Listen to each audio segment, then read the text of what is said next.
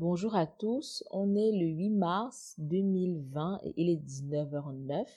8 mars, jour d'enregistrement et non de publication. J'enregistre aujourd'hui l'épisode 5 du podcast, épisode qui sera assez différent des autres parce que on n'aura pas de fait d'actualité, on n'aura pas de recommandations, on a les papotages uniquement. Et je ne parle pas seul aujourd'hui, j'ai comme invité Cyril Jamy, qui est notre tout premier invité sur le podcast. Je l'ai invité pour des raisons qui vous seront très certainement évidentes quand vous écouterez le podcast. Mais Cyril, j'en ai déjà parlé sur le blog Digression quand je parlais de l'importance du personal branding dans mon, dans mon parcours et comment est-ce qu'il m'a permis d'affiner, je vais dire, euh, mon parcours grâce au personal branding. Cyril évolue dans un domaine assez inconnu. Il évolue dans le domaine des affaires publiques et de l'influence. Une des raisons pour lesquelles je l'ai invité sur le podcast parce que je, souhaitais que son parcours soit connu, que les gens comprennent ce qu'est l'influence et que ceux qui, ceux à qui ça parlera puissent euh, se lancer dans ce domaine-là qui est vraiment, vraiment inexistant sous nos cieux. Avec Cyril, on a parlé de plusieurs choses. On a parlé de la naissance de son ambition, euh, comment grâce au personal branding, il a réussi à intégrer des cercles super, super fermés. On a parlé de comment il a choisi les filières qu'il voulait suivre euh, pour atteindre ses objectifs. Euh, on a parlé également de la valeur des stages dans son parcours et ça, je peux vous promettre que cette partie-là est super importante. On a parlé également de comment il a réussi à se faire intégrer dans une école de haut niveau à Paris qui est Hillery, si je ne me trompe pas.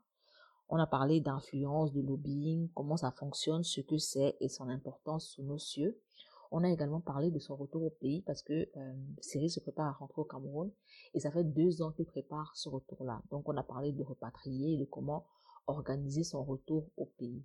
En gros, on a vraiment papoté sur de nombreux sujets. Euh, la discussion a duré deux heures, mais je peux vous promettre que c'est pas deux heures euh, on a raconté nos vies. Cyril est vraiment allé en profondeur sur son parcours, du moins dans, pas profondeur sur, on va profondeur dans. Donc, dans son parcours, il a vraiment détaillé absolument tout. Il n'a pas joué au mec qui veut euh, paraître mystérieux, non, il nous a absolument tout dit sur son domaine et c'est exactement ce que je voulais et c'est pourquoi l'épisode vous semblera long. Mais si vous voulez apprendre, si ça vous intéresse d'en savoir davantage sur le lobbying, sur l'influence, sur comment, en fait, c'est même pas tant ça le plus important. C'est vrai que affaires publiques et lobbying et influence, c'est super, euh, c'est super important parce que c'est super inconnu chez nous.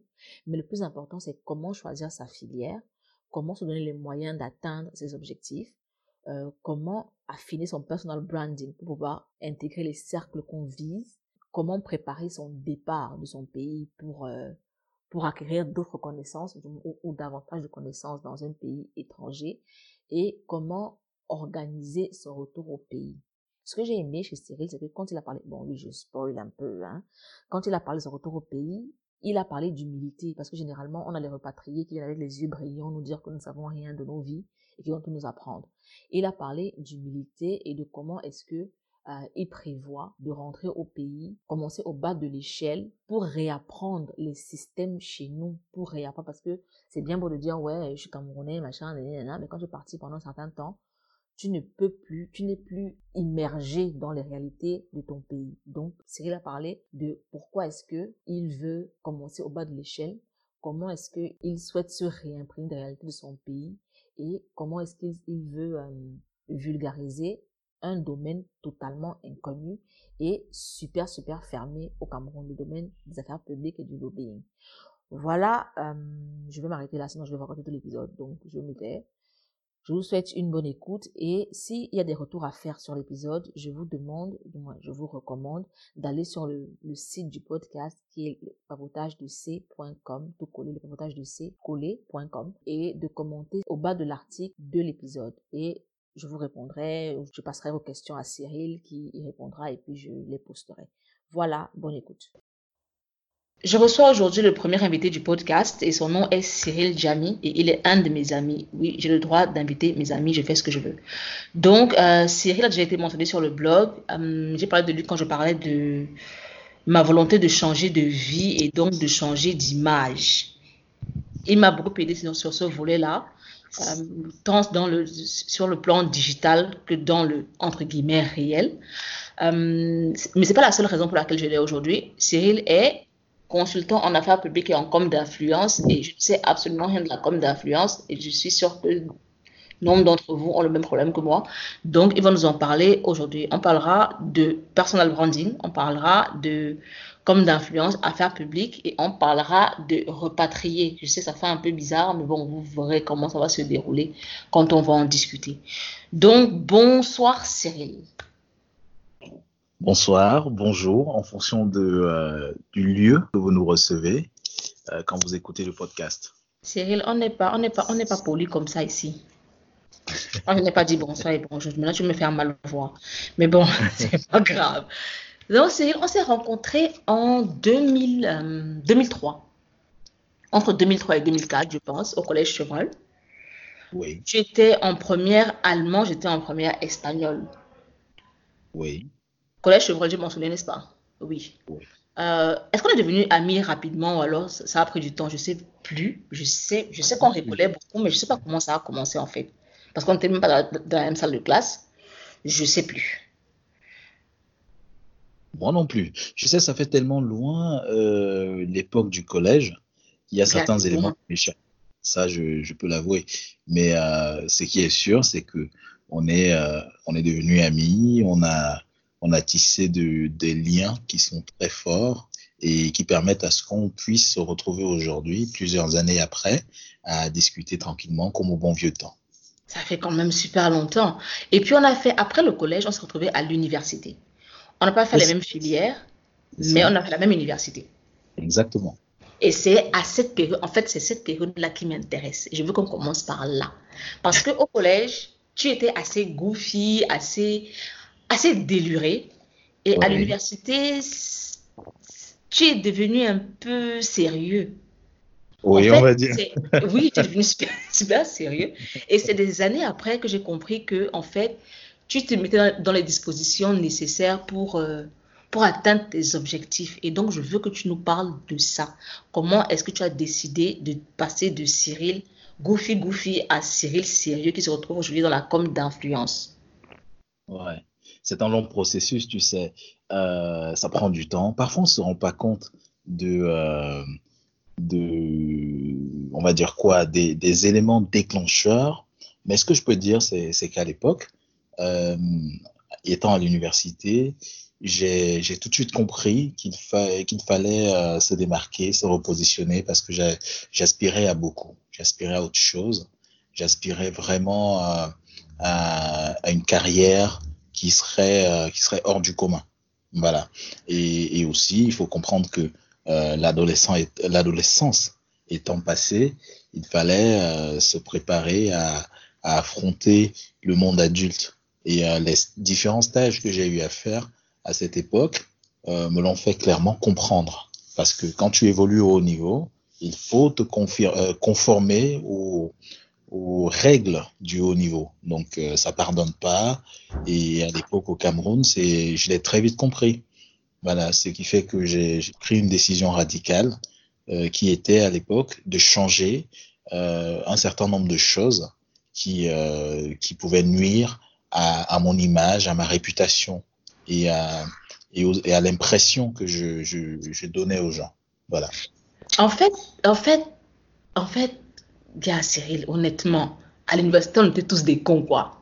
Surtout en première, deuxième année, on était tous, tous des cons. Mais ouais. comment est-ce que à cette, à, à, à cette période-là, où nous, on faisait n'importe quoi, toi, tu étais en mode, je réfléchis à mon avenir sur 10, 20 ans. Like, how? Même aujourd'hui, j'ai du mal à réfléchir sur mon avenir sur 10, 20 ans. Donc, comment ouais. est-ce que toi, en 2005, 2006, tu faisais ça, ça Ouais, tu, tu, tu, tu dis les stages, c'est vrai, mais gars, gars donne-nous le vrai secret. Qu'est-ce qui s'est passé? Avec le recul, je t'avoue que ça peut paraître un peu dingue, parce qu'à l'époque, euh, c'est vrai, tu as raison, on était un peu, euh, on était un peu dingo. Mais comme je t'ai dit, les différents stages que j'ai eu à faire et également euh, les, les personnes que j'ai rencontrées à un certain niveau de, de responsabilité m'ont tout de suite, tout de suite fait comprendre qu'il était, euh, qu'il était important, sinon primordial, de, de changer de, de, de, façon de faire certaines choses si je, je souhaitais euh, atteindre un certain niveau. Et je peux te dire que j'ai été marqué tout de suite euh, par euh, ce, ces personnes je peux te parler du GICAM, par exemple. Tu sais, tu te souviens, j'étais pas mal impliqué sur certaines problématiques liées à, au monde de l'entreprise au Cameroun et j'étais très proche du GICAM. Donc, quand tu rencontres des, grands patrons, des chefs d'entreprise, euh, forcément, tu, tu changes ta façon de faire les choses, tu essaies de t'adapter et de faire un peu comme eux. Il y a aussi également mes lectures. Il y a également mes lectures qui, qui, euh, qui me poussaient un tout petit peu à, voilà, à changer un peu euh, deux, trois trucs parce que je voulais être comme tel, je voulais être comme, euh, comme certains patrons. Euh, et, du coup, j'ai tout de suite compris que pour, euh, pour y arriver, il fallait faire un changement radical, environ à 360 degrés. Oui, à l'époque, tu nous as tous abandonnés, hein, je me souviens. Tu as changé de cercle, tu as travaillé sur, ton apparence, tu as travaillé surtout ton image sur Internet, parce que ce n'était pas seulement de la vie réelle, tu as travaillé également, bon, Internet c'est réel, hein, donc je veux dire virtuel, tu as travaillé ton image sur Internet, tu as défini ton parcours. Et je me souviens, à l'université, tu as fait une chose que j'ai rêvé mille fois de faire, mais j'ai jamais eu le courage. Tu as ah, changé de filière. Tu es passé ah, oui, oui. de law à sociology and anthropology. Déjà, pourquoi, pourquoi, tu as fait ça? Bah écoute, déjà, avant de te dire pourquoi, je, je vais te dire qu'on m'a pris pour un fou à l'époque. Hein. Euh, on m'a pris pour un malade. Parce que, tu sais, l'eau, c'était une, euh, une, filière qui était très privilégiée, très prisée. L'eau, c'est le droit en, en français. Mhm. Exactement. Donc, la, la, la, la, filière droit, on étudiait le common law. Et -hmm. euh, j'étais destiné, on va dire, à devenir avocat d'affaires pour euh, travailler avec mes parents euh, dans leurs différentes entreprises. Et euh, le chemin était tracé, il était balisé et je savais ce que j'avais à faire dans les euh, cinq prochaines années. Tu comprends? Mm -hmm. et, et, donc, je, je t'avoue que je, je me suis rendu compte que c'était pas ma place. Je n'aimais pas ça. Je, je, je m'ennuyais. Je trouvais ça vraiment euh, parfois fastidieux parce qu'il fallait faire ce qu'on appelait à l'époque le cramming work. Tu vois? Fallait, oui, euh, oui, il fallait, fallait retenir, retenir euh, comment je vais dire ça, euh, répéter par cœur, quoi, ah, ah, les cours. Des choses. Et, et, pour moi, je, je, trouvais ça, je trouvais ça, enfin, c'était fastidieux et c'était pas mon domaine. Et je me demandais, euh, je me posais la question de savoir qu'est-ce que je faisais là pendant les cours. Je me souviens, il y avait un prof de euh, droit des affaires qui s'appelait Docteur Ekome. Et franchement. Ah, il était très célèbre chez vous en law, du moins. Oui, oui, oui. célèbre, c'était une star, c'était une star ce mec. Et, euh, et donc, euh, on avait une conversation un jour pendant un cours. C'était Contract Law One. Et euh, il a tout de suite compris que j'avais pas d'intérêt, même si j'étais doué pour cette histoire. Et il, il m'a appelé en aparté, on a discuté, je lui ai expliqué avec pas mal d'appréhension quand même que euh, je, je, ne me retrouvais pas à ma place. Voilà. Donc euh, après, on, il m'a donné des conseils et euh, c'est comme ça que j'ai eu le courage de, de changer, d'opérer ce, ce, virement à 360 degrés. Et je suis parti faire sociologie parce que la sociologie, c'était ma mineure. Tu te souviens, à l'université de Goya, a... Tu avais ton minor en sociologie.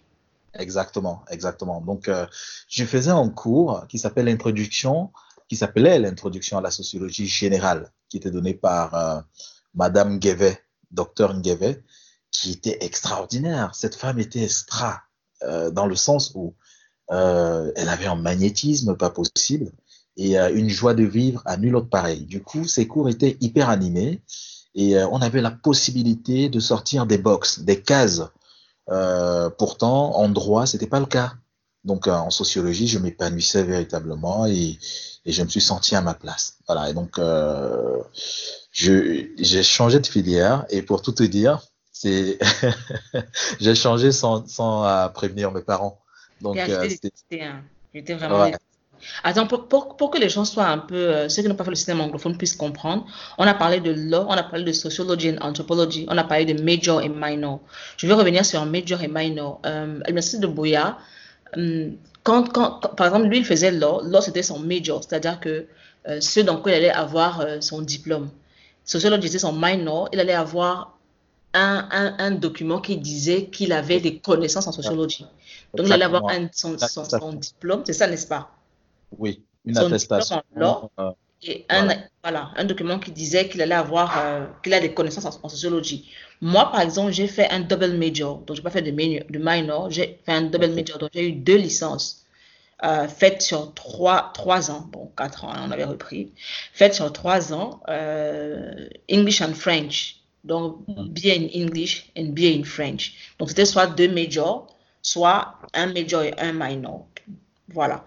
Donc, tu as changé pour sociologie et anthropologie. Et j'ai toujours rêvé de faire cette filière. En fait, quand je suis allée à l'université, je t'assure, en fait, quand je suis à l'université, hein, j'étais un peu. Tu sais, du côté francophone, on avait, on avait des trucs comme gestion, on avait droit, on avait communication, on avait littérature. Moi, je ne savais pas qu'il y avait autre chose que ça à l'université. Honnêtement, je, je, ne savais pas. Donc, quand je suis arrivée à Bouya, j'ai naturellement appelé en English and French. J'ai été prise. Et là-bas, j'ai découvert Women and Gender, j'ai découvert Sociology and Anthropology. Mais gars, je n'avais pas ton courage. Je ne pouvais pas. Je ne, la, ah, il a honte de ça à l'époque. Je ne pouvais pas me permettre de reprendre la première année. C'était pas évident du tout, hein, ça je peux te le dire. C'était pas du tout évident. Du coup, euh, ça faisait partir de, de, la vision que j'avais sur le, le, long terme en fait. Et tu dis que tu l'as fait sans dire à tes parents? Sans leur dire. Et euh, je, le, je, le, leur ai annoncé un jour, enfin à la rentrée, hein, je m'étais inscrit, euh, euh, je leur ai dit, bah écoutez, j'ai changé. Je dois vous annoncer quelque chose, vous ne serez pas content, mais, mais c'est déjà fait. Ils me disent quoi? Qu'est-ce qui se passe?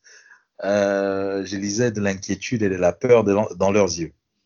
Je leur dis, bah écoutez, j'ai décidé de changer de filière et de changer de projet. Je ne serai plus avocat d'affaires. Je, hmm je ferais autre chose. Ça, c'était la stupeur. Ils, m'ont regardé avec beaucoup de stupeur. Ils étaient choqués. Je leur ai dit, et ma mère me demande, et tu vas faire quoi? Avec beaucoup d'inquiétude dans la voix.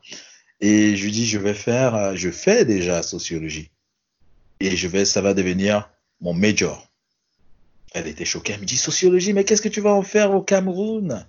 Il euh, n'y a, a pas de débouché et tout. Elle était grave choquée et euh, je te passe les autres, les autres détails. Donc, euh, après, euh, étant donné que j'étais déjà inscrit, il n'y avait plus de possibilité de, euh, de revenir là-dessus parce que j'étais campé sur mes positions et euh, je savais exactement ce que je voulais, où je voulais aller, où je voulais me retrouver dans cinq ans et voir dans dix ans.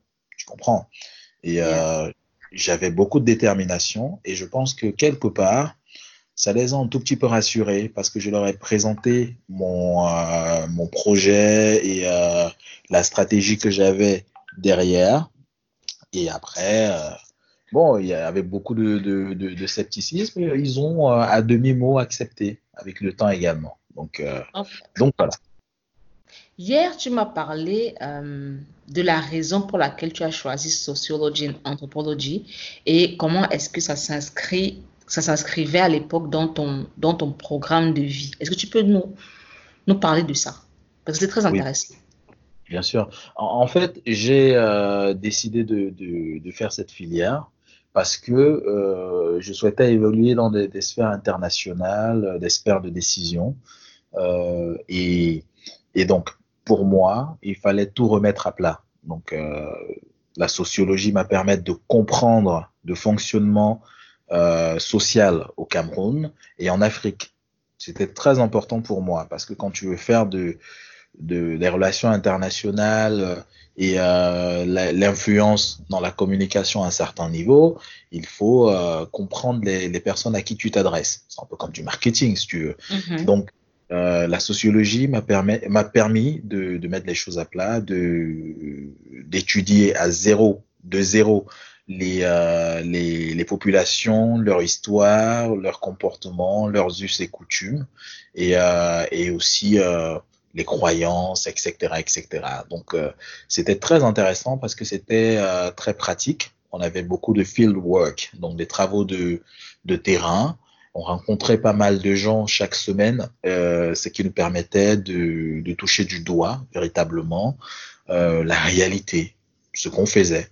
Voilà, donc on a eu pas mal de travaux, que ce soit à Yaoundé, à, à Boya, à Limbe, à Douala, et je t'avoue que j'ai beaucoup appris. Voilà. Et ça m'a permis de, de, de, préparer la suite. Après euh, Bouya, tu es allé à Yaoundé. Tu as fait l'IRIC. L'IRIC, c'est Relations internationales. C'est quoi en fait l'IRIC L'IRIC, c'est une grande école du Cameroun euh, qui est l'Institut de, de, Relations internationales du Cameroun. C'est une mhm. école l'IRIC qui a, qui a formé des, des, plus grands diplomates africains et camerounais en particulier. Et, euh, et qui aujourd'hui euh, continue de rayonner à travers les formations, à travers l'impact au niveau de l'éducation, mais aussi les, les recherches des, des, enseignants.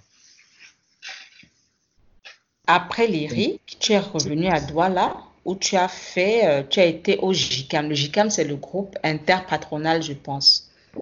Oui, le groupement interpatronal du Cameroun. C'est le patronat camerounais et euh, ils avaient décidé de, en, 2000, euh, en 2015 de créer une école, euh, l'école de l'entreprise du GCAM, qui avait pour but de former des, des, des, des cadres qui, euh, qui allaient être rapidement absorbés dans, dans les différentes entreprises du patronat, des entreprises adhérentes du patronat. Donc, euh, euh, c'était un choix véritablement important pour moi parce que euh, tu te souviens, on a parlé du personal branding. Et mm -hmm. que je côtoyais déjà ce monde, euh, ça m'a permis de, de, de, de, vérifier un tout petit peu que le parcours que j'ai fait jusqu'à présent, avec euh, le, les changements, les gros changements que j'ai opérés, étaient, euh, étaient, euh, étaient payants, étaient concluants. Voilà, donc part, étudier dans cette école m'a permis de, de confirmer que j'étais sur la bonne voie. Quelle a été ta stratégie de personal branding? En fait, comment, déjà, comment tu l'as mise en place et comment est-ce que c'est déroulé? Alors, il faut comprendre que à l'époque, euh, c'était quelque chose de très simple pour moi. Hein. C'est-à-dire, euh, je savais ce que je voulais et ce que je ne voulais pas. Donc, euh, je voulais travailler mon image et, et renvoyer en fait l'image, excuse la tautologie, de, de quelqu'un de sérieux, quelqu'un sur qui on peut compter, quelqu'un dont la voix peut compter. Et tu mhm. sais, quand tu évolues à un certain niveau, dans certains milieux, les gens ne prennent pas énormément de temps pour te comprendre. Donc on te juge à la première impression. Et euh, ça passe par euh, le vestimentaire, euh, les prises de parole, la, façon de se tenir, de se comporter lorsque tu, es en public ou lorsque tu es dans, certains événements. Et c'est ça qui permet en fait à ton interlocuteur de pouvoir comprendre que bah tiens, ce, cette personne est une personne crédible, c'est une personne avec qui on peut euh, faire des choses. Et crois-le ou pas, l'impression compte. Et surtout, la première impression. On n'a jamais deux fois l'occasion ou l'opportunité de, de, de, refaire une, bonne impression. Donc, il faut, il faut y aller à fond et, euh, et mettre toutes les cartes de son côté.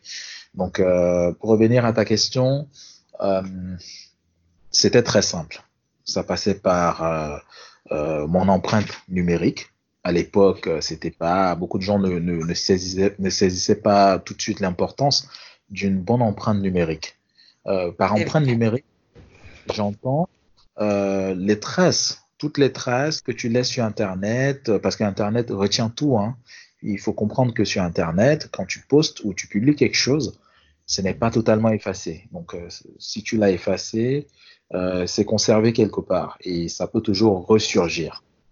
Et donc, il fallait toiletter un petit peu ça et surtout éviter en amont autant que possible de, euh, de diffuser des informations qui euh, mettraient à mal euh, mon image et, et par conséquent euh, euh, tout ce que je voulais renvoyer.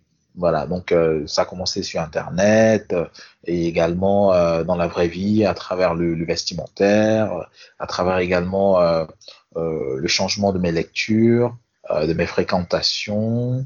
Euh, c'est un, un, tas de choses. C'est un tas de choses. Ça a pris du temps, mais il faut comprendre que quand tu veux, quand tu veux réaliser quelque chose de bien, il faut y mettre du temps, il faut y mettre des moyens, il faut avoir la volonté. C'est très important. Au JICAM, tu as été euh, président des élèves. Oui, président de l'association que j'ai créée. Ça fait un peu prétentieux, mais bon, j'ai créé cette association parce que je me suis rendu compte que euh, fallait discuter avec les euh, avec les patrons. On avait accès aux patrons, ça c'est ça c'est déjà la première chose. Mais il fallait discuter également avec le boss de l'école, le patron de l'école, qui était le secrétaire exécutif de, l'école, Alain Blaise Batonguet, qui est toujours en, fonction.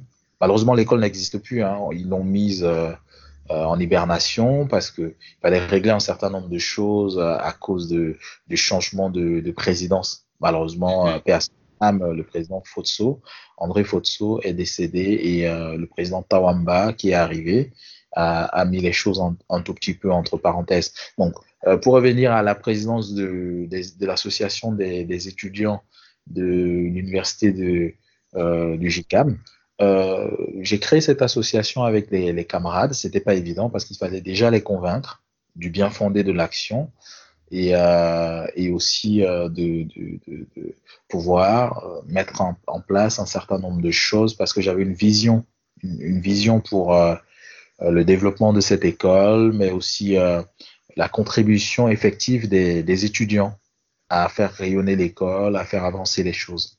Donc voilà pourquoi j'ai créé cet assaut. Et, euh, et puis sur un plan, personnel, c'était pour moi l'opportunité de, de, me frotter à la vie associative et euh, de pouvoir euh, implémenter certaines idées. Et justement, je, voulais te poser la question de savoir si cette expérience-là euh, t'a permis de tester un peu euh, tes capacités en, tant que... J'aime pas le mot leader, c'est un mot qui me donne des céphalées. Mais en tant que euh, meneur, on va dire meneur. Meneur, ouais, de... Oui, bien sûr, ça, ça m'a permis de, de, tester un certain nombre de choses, comme je t'ai dit, euh, des idées, des, des, projets en tant que meneur. Et c'est toujours, c'est jamais évident de, de, de l'idée des gens, de, de leur euh, faire accepter une idée à travers de la conviction, etc., etc.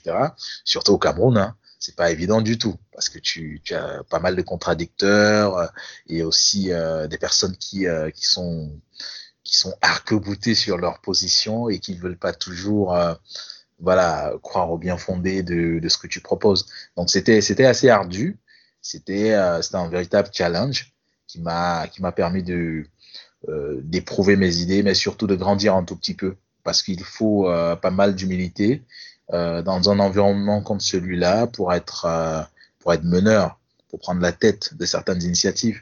Et aussi en face, en dehors des étudiants, des différents challenges euh, quotidiens avec les étudiants, euh, il y avait également euh, euh, des confrontations avec la direction de l'école sur, sur les, les, idées, sur des avis, et c'était beaucoup de, beaucoup de débats.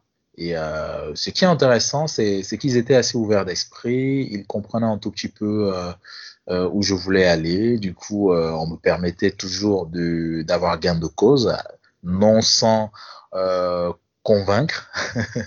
et, et c'était très intéressant en tout cas. J'ai beaucoup appris, c'était un très bon moment, même s'il était de courte durée. La, la formation bah, C'était deux ans. Deux ans, mais je n'ai effectué qu'une année. Parce qu'après, je suis parti en France. Voilà. Donc, pour récapituler, on a eu Boya, l'université de oui. Boya, on a eu l'IRIC euh, à Yaoundé, on a eu l'école du JICAM à Douala. Et après, on a Paris. Donc, qu'est-ce qui se passe entre Douala et Paris? Comment est-ce que tu décides euh, de partir? Pourquoi est-ce que tu pars? Pour... tu, tu, étais dans une très bonne école pourtant. Euh, pourquoi est-ce que tu pars euh, Comment est-ce que tu euh, tu organises tout ça? Alors, il, faut, il faut reconnaître que l'idée de, de, partir, me perfectionner, vient de, de la, la, période de lyrique. Parce qu'en fait, lorsque je rédigeais mon, mon mémoire de fin d'études, euh, sur le thème de la diplomatie économique et euh, il y avait pas mal de recherches que j'ai faites et euh, il manquait beaucoup de documentation et c'était un sujet qui n'était pas véritablement défriché au, au, au sein de l'école, au sein de l'institut à l'époque et il y avait très peu de, de documentation également dans le Cameroun en, en, général. Et je suis tombé sur, dans, dans, le cadre de mes lectures et de mes recherches, sur l'intelligence économique qui était très très intéressant. c'était c'était une filière qui était nouvelle. C'était véritablement très excitant. Du coup, je me suis dit, bah, ça serait pas mal d'approfondir ma spécialisation de lyrique euh, en ajoutant de, de l'intelligence économique. Voilà. Comment?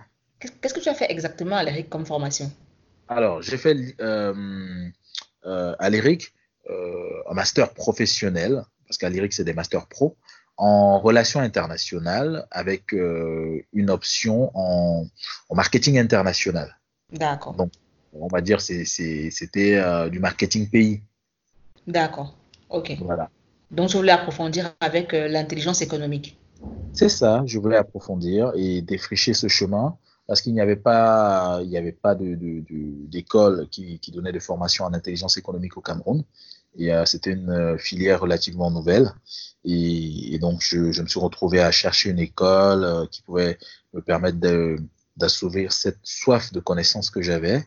Et il s'avère que je suis tombé sur l'Illerie Paris, donc qui est un tout petit peu l'équivalence des lyriques ici à Paris, qui est qui est qui est un institut de, de, relations internationales qui existe depuis 1948 et qui a été fondé par René Cassin, qui est qui a été un illustre personnage dans la diplomatie française et, et, mondiale en général. Donc voilà ce qui motive en fait ma, ma venue à Paris.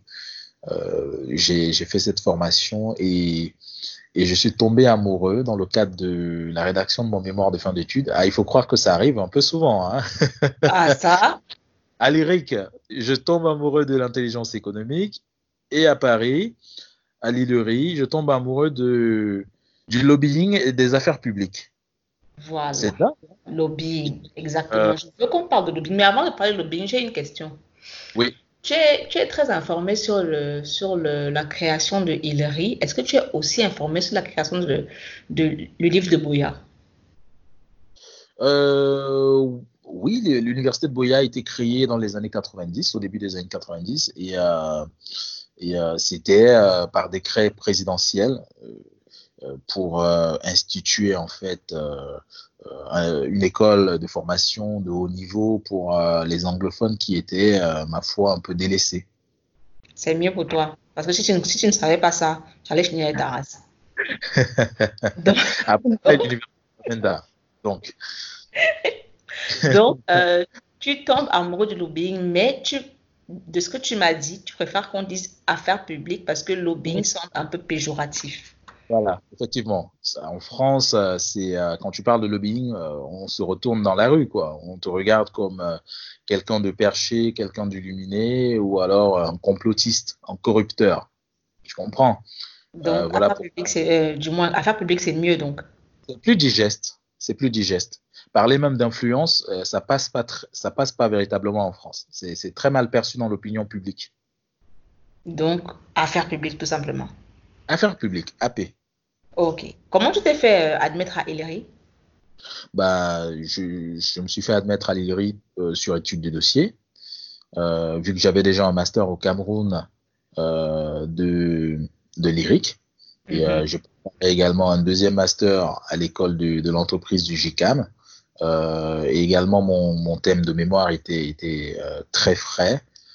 ils ont trouvé ça vachement intéressant euh, d'avoir quelqu'un qui, qui est expérimenté, parce qu'il faut reconnaître que j'ai j'ai euh, fait pas mal de stages et aussi euh, j'ai participé à, pas mal d'événements qui étaient qui, qui étaient des événements majeurs au Cameroun, en l'occurrence le, le Cameroun Business Forum, aussi le, salon de l'action gouvernementale qui se, qui se tenait à Yaoundé.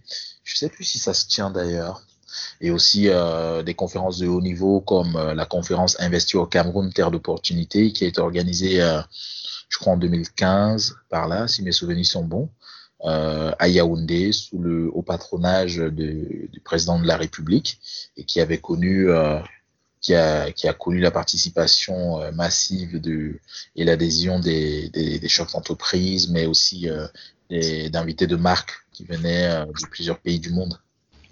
Donc, c'est ça qui rend ma, ma candidature attrayante. Et au, au, terme d'une interview via Skype, j'ai été retenu.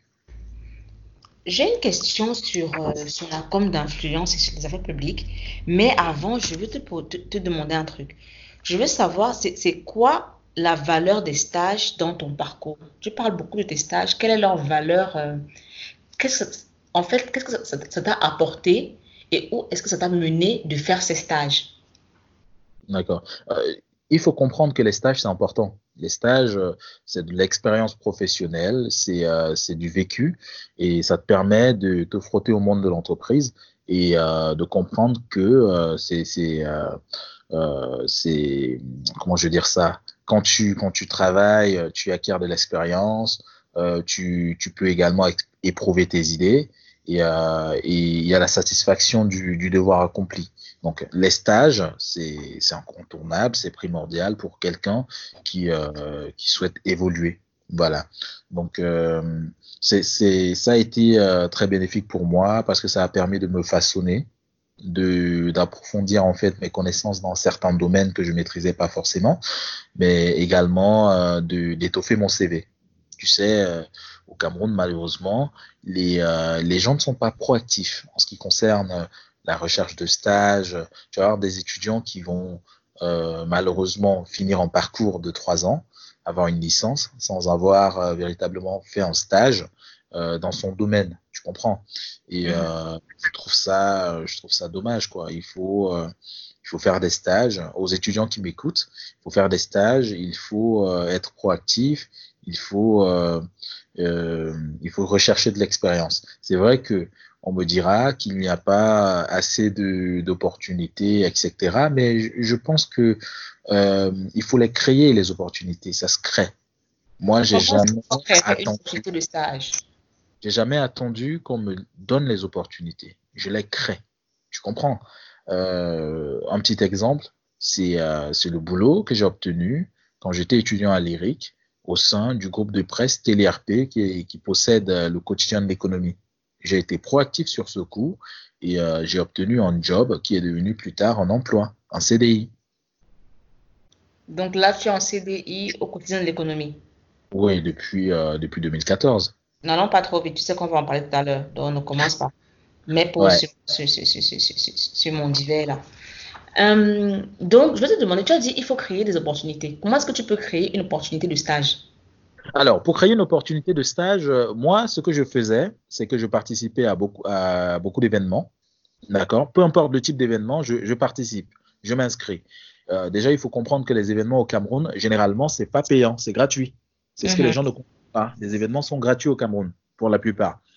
Mais quand tu veux des événements plus spécialisés, euh, euh, plus pointus, bah, tu payes, tu mets, tu mets, euh, tu mets du prix. En, en l'occurrence, euh, l'université du JICAM tu sais, euh, il y a un événement qui se, qui se passait, je ne sais pas si ça se passe toujours, mais c'était la rencontre annuelle durant l'été. Bon, on va dire durant la saison des pluies. C'est mieux, c'est mieux. c'est voilà. mieux. durant les, les, grandes vacances au Cameroun, en, en, en l'occurrence au mois de juin, euh, ou, au mois d'août, je sais plus, hein, je sais plus, je, perds mes repères. Mais il y avait un événement, euh, euh une réunion euh, qui se passait sur trois jours des chefs d'entreprise membres du JICAM. Donc les adhérents se retrouvaient pour se faire former, mettre à jour sur les pratiques du management en entreprise. Et il y avait des, des, experts qui venaient d'un peu partout dans le monde, d'Europe, des Amériques, d'Asie. Et, une préférence était donnée aux experts camerounais et africains. -hmm. Donc ces experts venaient euh, pendant trois jours euh, les, les, les, donner des formations donc euh, aux chefs d'entreprise, aux chefs de département dans les entreprises et les formations les formations étaient certifiantes et, et donc c'était dans plusieurs domaines que ce soit le marketing, le contrôle qualité, les, les, ressources humaines la fiscalité, etc., etc. Donc, euh, moi, je m'arrangeais toujours à participer à ces événements une fois par an. Donc, j'épargnais, je mettais un peu d'argent de côté pour, euh, pour pouvoir prendre part à, cet événement. Donc, euh, et pour la petite histoire, étant donné, euh, ça c'est avant de, faire partir de, avant d'être étudiant à l'école du. Hein. Je, donc, je participe déjà à ces événements au JICAM et je m'arrangeais donc à mettre de l'argent de côté pendant toute l'année afin de participer à cet événement. Et euh, je, je, faisais aussi euh, du rentre-dedans. Donc, euh, à chaque fois qu'il y avait un événement au JICAM, j'y allais. Et je, je, rencontrais des personnes, je discutais, j'essayais de me rapprocher du, des membres du comité exécutif du GICAM et euh, j'ai discuté avec eux, je leur parlais de, de moi, de mes projets, de mes aspirations, des études que je fais. Et il faut reconnaître que euh, ces personnes, ces papas d'un certain âge, sont euh, souvent euh, très intéressés, très attirés par euh, des, des, jeunes enfants, entre guillemets, qui, euh, qui savent ce qu'ils veulent, qui savent où ils vont. Je comprends, qui ont, qui ont la tête sur les épaules. Malheureusement, euh, il n'y a pas beaucoup de gens qui osent, qui les apostrophent, qui, les abordent pour discuter en toute courtoisie, sans tout de suite demander euh, une opportunité de travail, une opportunité de stage, mais discuter, échanger, partager un point de vue, un avis. Ils adorent ça. Et donc, je me suis rendu compte et euh, je m'en suis rendu compte et, et j'ai décidé de surfer là-dessus. Donc, euh, et le vice-président du GICAM, pour la petite histoire, à l'époque, euh, Monsieur Henri Fossot, euh, m'avait pris en sympathie et il m'avait il avait permis à ce que je puisse assister à une, une édition de l'université du GICAM gratuitement. Wow. Donc, ça, ça peut aider de, de, de, rencontrer du beau monde, de, d'échanger avec eux et de leur montrer que tu en as dans la tête. Donc voilà, j'ai participé, je participais à pas mal d'événements euh, et j'essayais à chaque fois de, de, discuter avec les personnes qui comptent, de, d'échanger des cartes de visite. Et il faut se reconnaître que je, je m'étais fait une carte de visite. Hein. J'étais étudiant, une carte de visite, sans entreprise, sans rien du tout, mais euh, sur la carte, il y avait mes coordonnées, il y avait mon compte, euh, mon nom, euh, il y avait euh, comment je dire ma fonction. Voilà. Voilà. Donc j'avais tout mis et quand on échangeait des cartes de visite, moi j'en donnais. et à chaque fois ils étaient surpris. Ah bah tiens, t'as une carte de visite toi. Ouais, j'ai une carte de visite. Euh, j'ai une question. Est-ce que ton haut-parleur est, est euh, activé? Parce que j'ai un retour apparemment. Ah, un retour. Bah écoute, je peux le couper. Hein. Oui, c'est préférable parce que j'ai un retour et c'est pas très, euh, très agréable. Alors, voilà, voilà, j'ai coupé. C'est bon? D'accord. Donc revenons sur, euh, sur affaires publiques et comme d'influence. Oui. C'est quoi exactement? Alors, les, les, affaires publiques, comme je t'ai dit, c'est de l'influence c'est euh, toutes les stratégies qui sont mises sur pied pour, euh, pour influencer euh, les, les, décisions euh, dans les affaires courantes. Quoi. Ça peut être euh, gérer euh, les, les relations pour le gouvernement, pour, pour une entreprise, les, relations entre le gouvernement et, et, et une entreprise, ou alors les, les, relations entre les élus et, et une entreprise, une personnalité publique, etc., etc. Et ça fait appel à, à plusieurs techniques euh, variées qui permettent, de, qui vont de la recherche et du traitement de l'information jusqu'à euh, jusqu'à de l'influence pure, c'est-à-dire euh, euh, l'orientation de l'opinion. D'accord. Ouais. L'orientation de l'opinion. Quand tu dis ça, ça me rappelle quelque chose. Ça me rappelle euh, une discussion qu'on a eue une fois sur, sur WhatsApp, je pense. J'avais fait un tweet, j'avais fait deux tweets et tu m'as écrit. En fait, je vais lire les tweets et puis je dirai ce que tu m'as dit après. Euh, ouais. je, je l'ai fait le 8 juillet 2019. Euh, J'ai dit, en réalité, les gouvernements nous laissent faire parce que nous ne les effrayons pas. Nous n'avons pas de force de frappe et nous leur permettons de prétendre auprès de, la communauté internationale que la liberté de parole et d'action existe chez eux. Et le second tweet, c'était Nous sommes tellement loin des cercles de pouvoir, mais nous pensons en être proches à cause de l'émulation sur Internet. Nous ne sommes pas invités aux tables de discussion lorsque les choses vont dans notre... Non, nous ne sommes pas invités aux tables de discussion, point. Lorsque les choses vont dans notre sens, nous pensons avoir quelque chose à y voir. Pourtant, ce n'est pas le cas. Et tu m'as dit cette, cette fois-là que c'est exactement comme ça que les lobbyistes euh, perçoivent les activistes sur Internet. Là, oui. tu parlais de manipulation de l'opinion. Est-ce que tu peux un peu oui. nous parler Bon, pas manipulation, hein. Manipulation. Orientation, oui. orientation, orientation. Oui, orientation. Mais manipulation, dans, dans l'immédiat, c'est ce qu'on fait. On manipule. Mais euh, pour, euh, pour euh, la bienséance, pour, euh, pour ne pas heurter certaines sensibilités, on parle d'orientation. Voilà. C'est un peu comme, euh, comme je t'ai dit, euh, c'est un peu comme le terme euh, lobbying. On préfère dire euh, affaires publiques, public affairs, euh, Mhm. au lieu de dire lobbying. Donc, comment est-ce que les lobbyistes perçoivent les activistes? On les perçoit comme. euh, Sois honnête, sois honnête. ah là là. Comment je vais dire ça? On, le per- on les perçoit comme des opportunités, en fait. Comme des. des, des euh, on va dire quoi? On va pas dire pions. On va dire comme des. euh,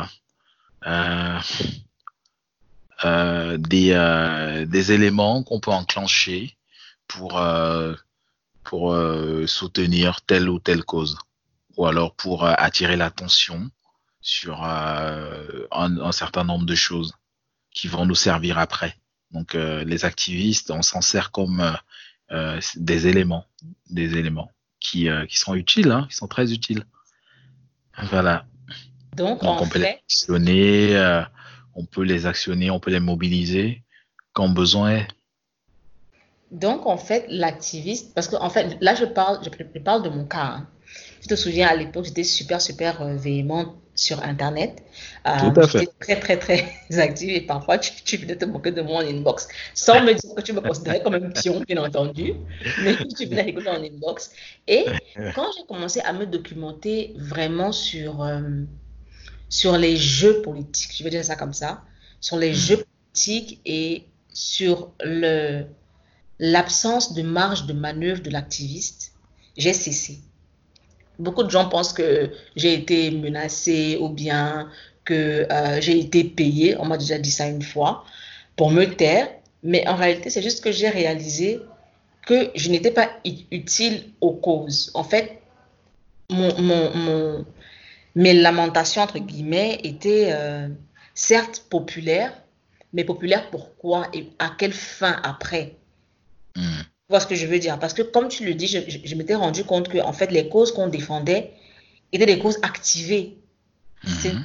Ce n'était pas organique, c'était des causes activées et on se mobilisait tous euh, pour, euh, par exemple, libérer tel, euh, changer ceci, machin.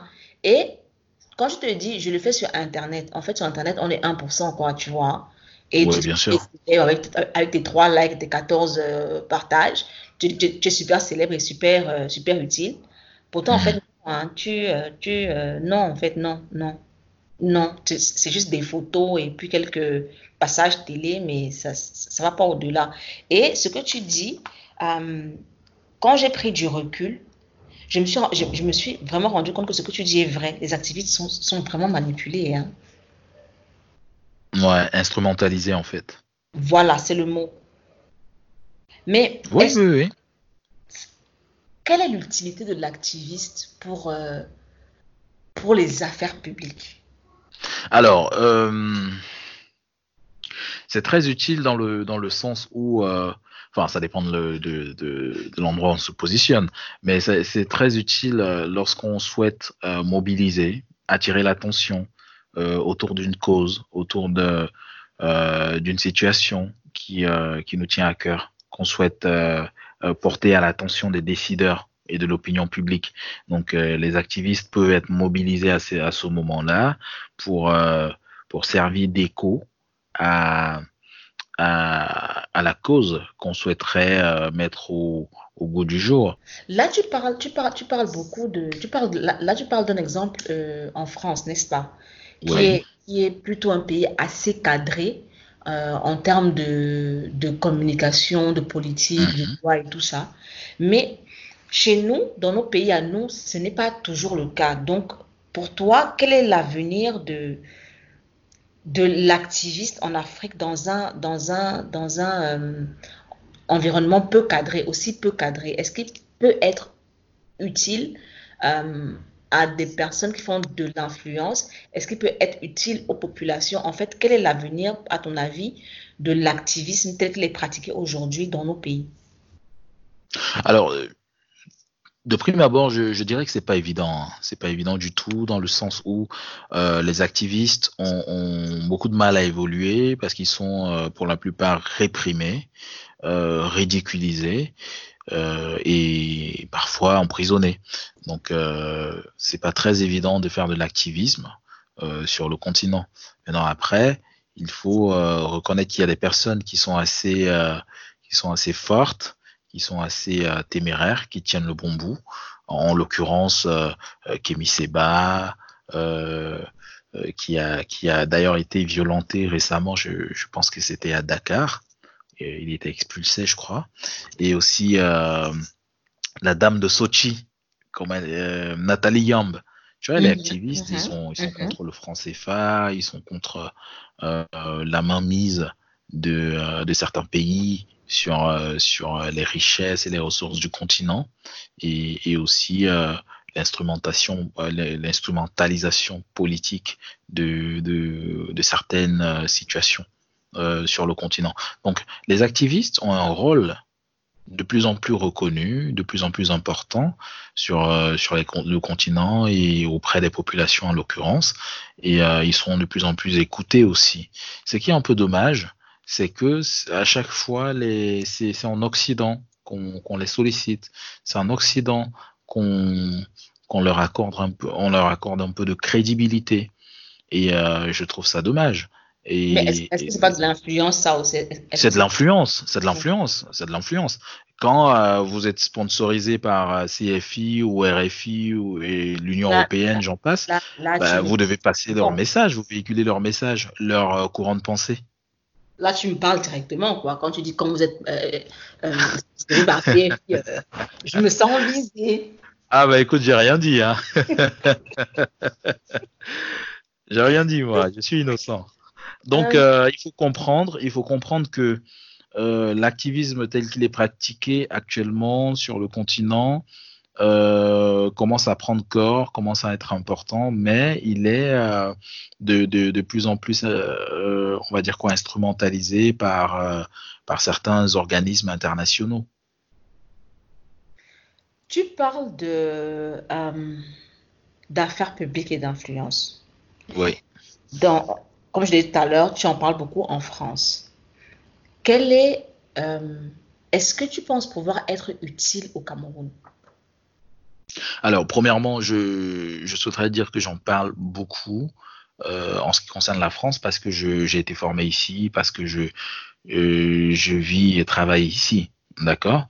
Euh, C'est un domaine qui est, développé, qui est en train d'être véritablement structuré depuis euh, l'avènement de la loi Sapin, la loi Sapin 2 en l'occurrence, qui euh, préconise euh, un certain regard sur euh, la vie publique et les actions des lobbies. Donc la loi Sapin a été est, dérivée du nom de Michel Sapin, l'ancien ministre de, l'économie française et des finances. Donc voilà pourquoi je, je parle de, de, France et etc. Je pense, pour revenir à ta question, je pense être utile au Cameroun dans le sens où tout est à faire le domaine, euh, on va dire entre guillemets, est inexistant. Il n'est pas, donc on peut pas, on peut pas dire que il soit structuré, encadré, etc. parce qu'il est inexistant. D'accord? Mhm. Et euh, je pense qu'il y a un gros travail à faire en termes de, de sensibilisation, en termes d'éducation, en termes de, euh, de, d'information sur, euh, sur cette filière, euh, afin de pouvoir susciter des vocations susciter euh, également, euh, pourquoi pas, la création de, de, de, de filières d'études dans le domaine euh, directement sur place afin de permettre à ceux qui n'ont pas les moyens de pouvoir s'expatrier comme je l'ai fait, de pouvoir bénéficier de cette formation étant sur place. Tu comprends?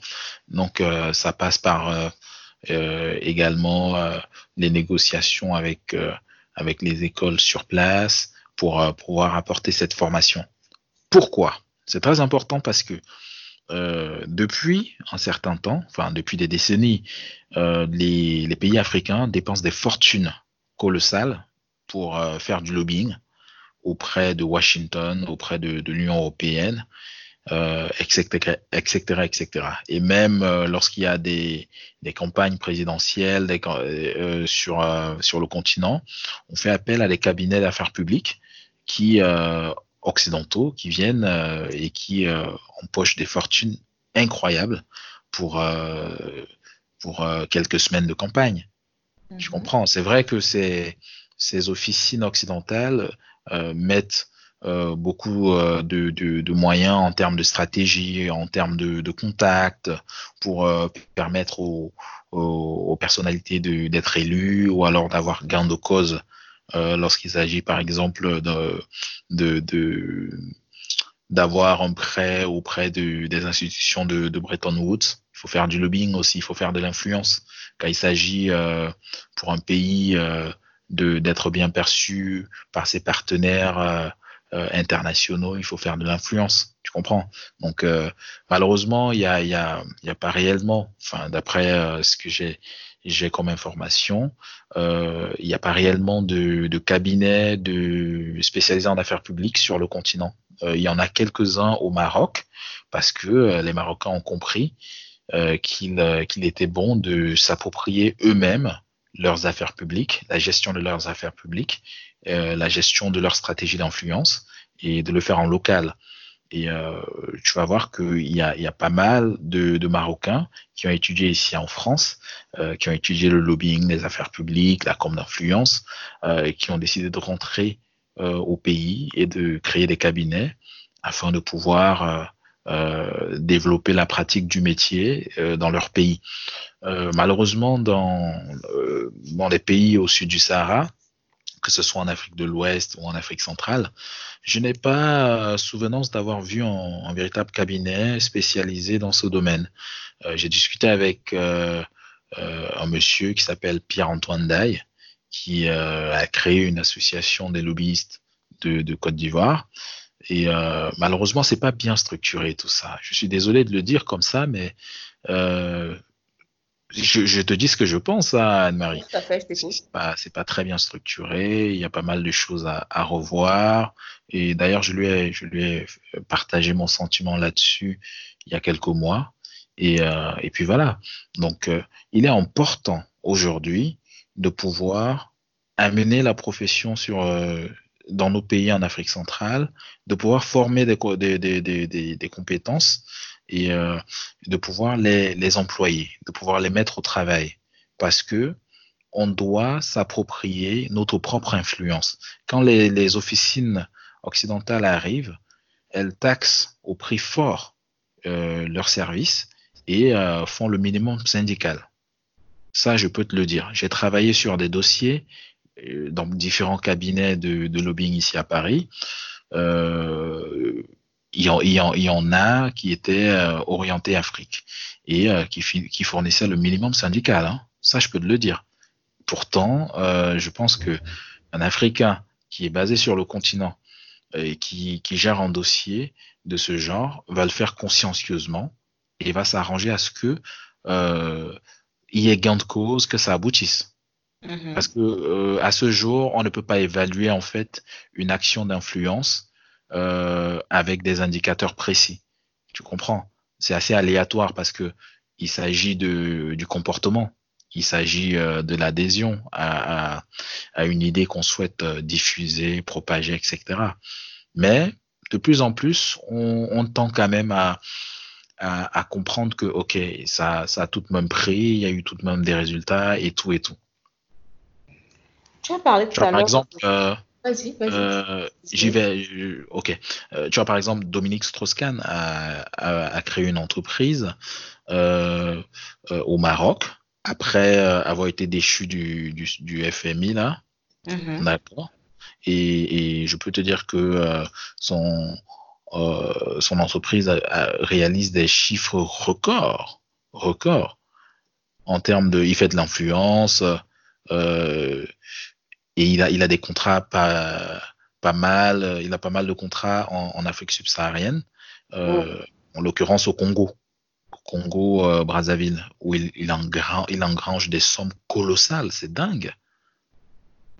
Et tu penses, tu penses que euh, les, les nouveaux venus sur, le, sur ce marché-là, les Africains nouveaux venus sur ce marché-là, euh, peuvent s'en sortir?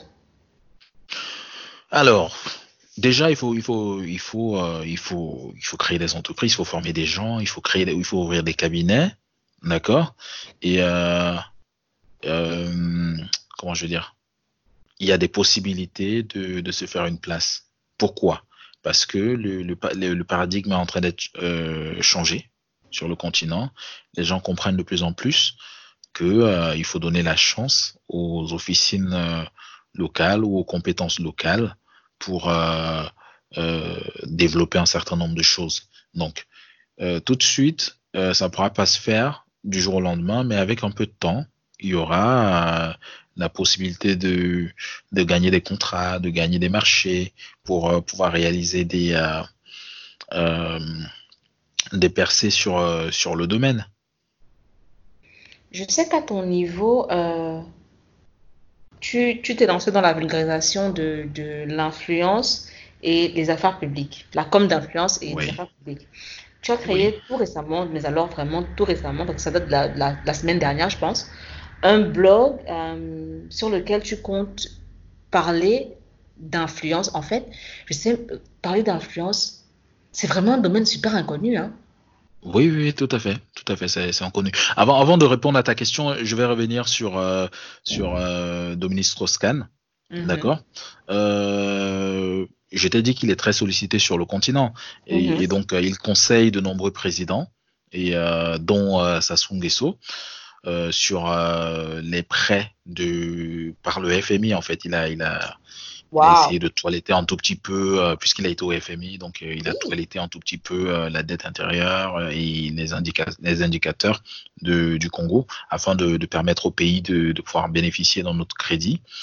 Et, et donc sa société qui est basée au Maroc comme je le disais affiché en un chiffre d'affaires ou enfin un bénéfice de, de 21 millions d'euros.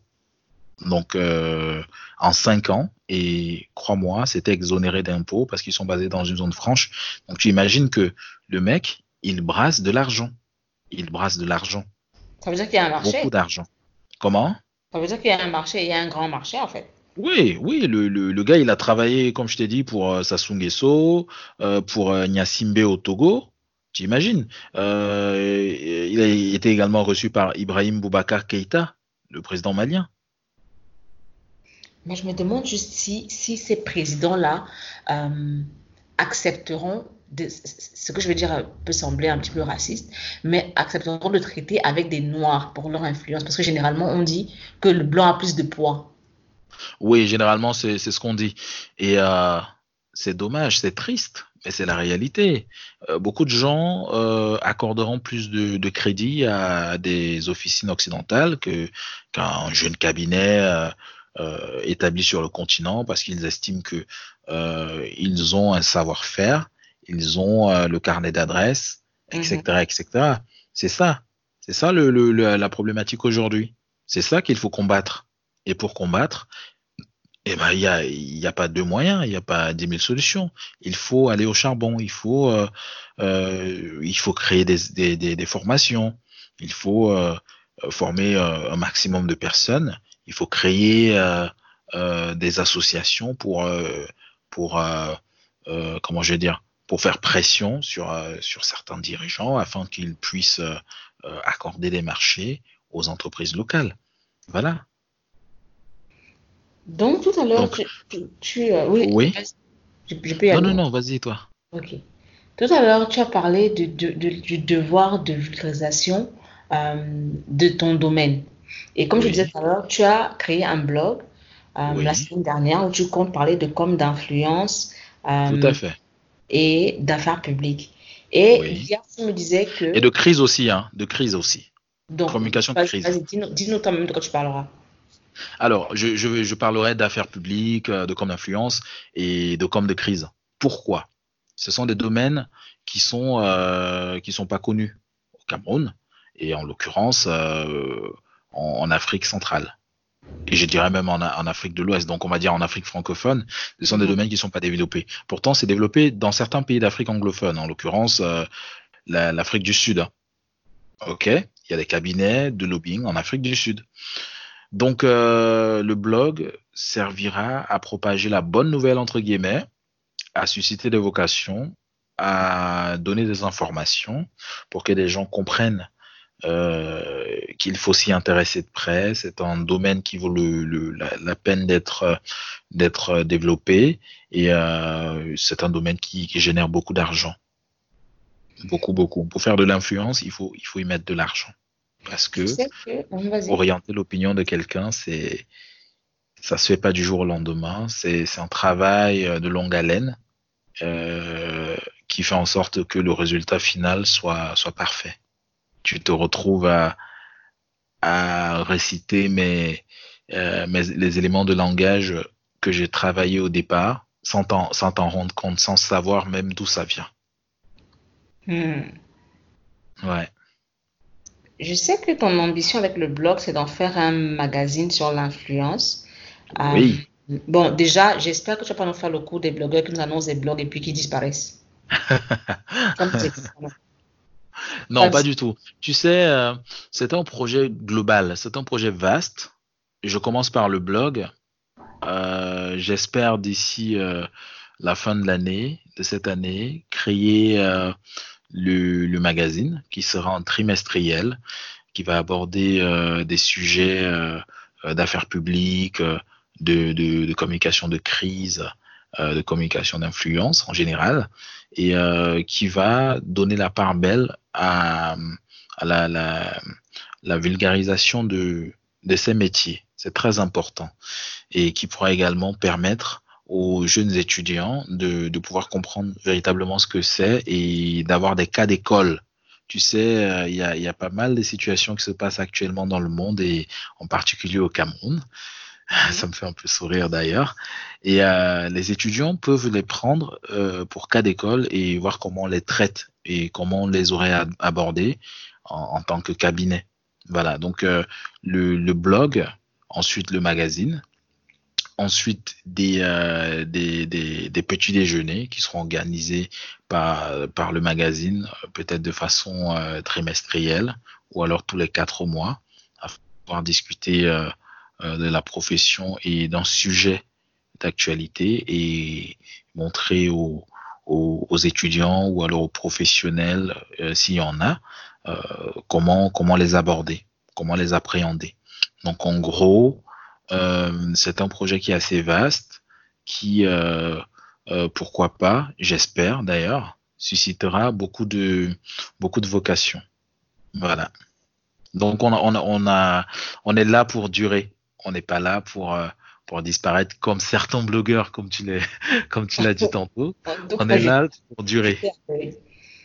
J'étais à euh, par rapport aux médias, il faut quand même préciser que tu ne pars pas de rien. C'est pas comme si euh, c'est un projet, c'est un wishful thinking.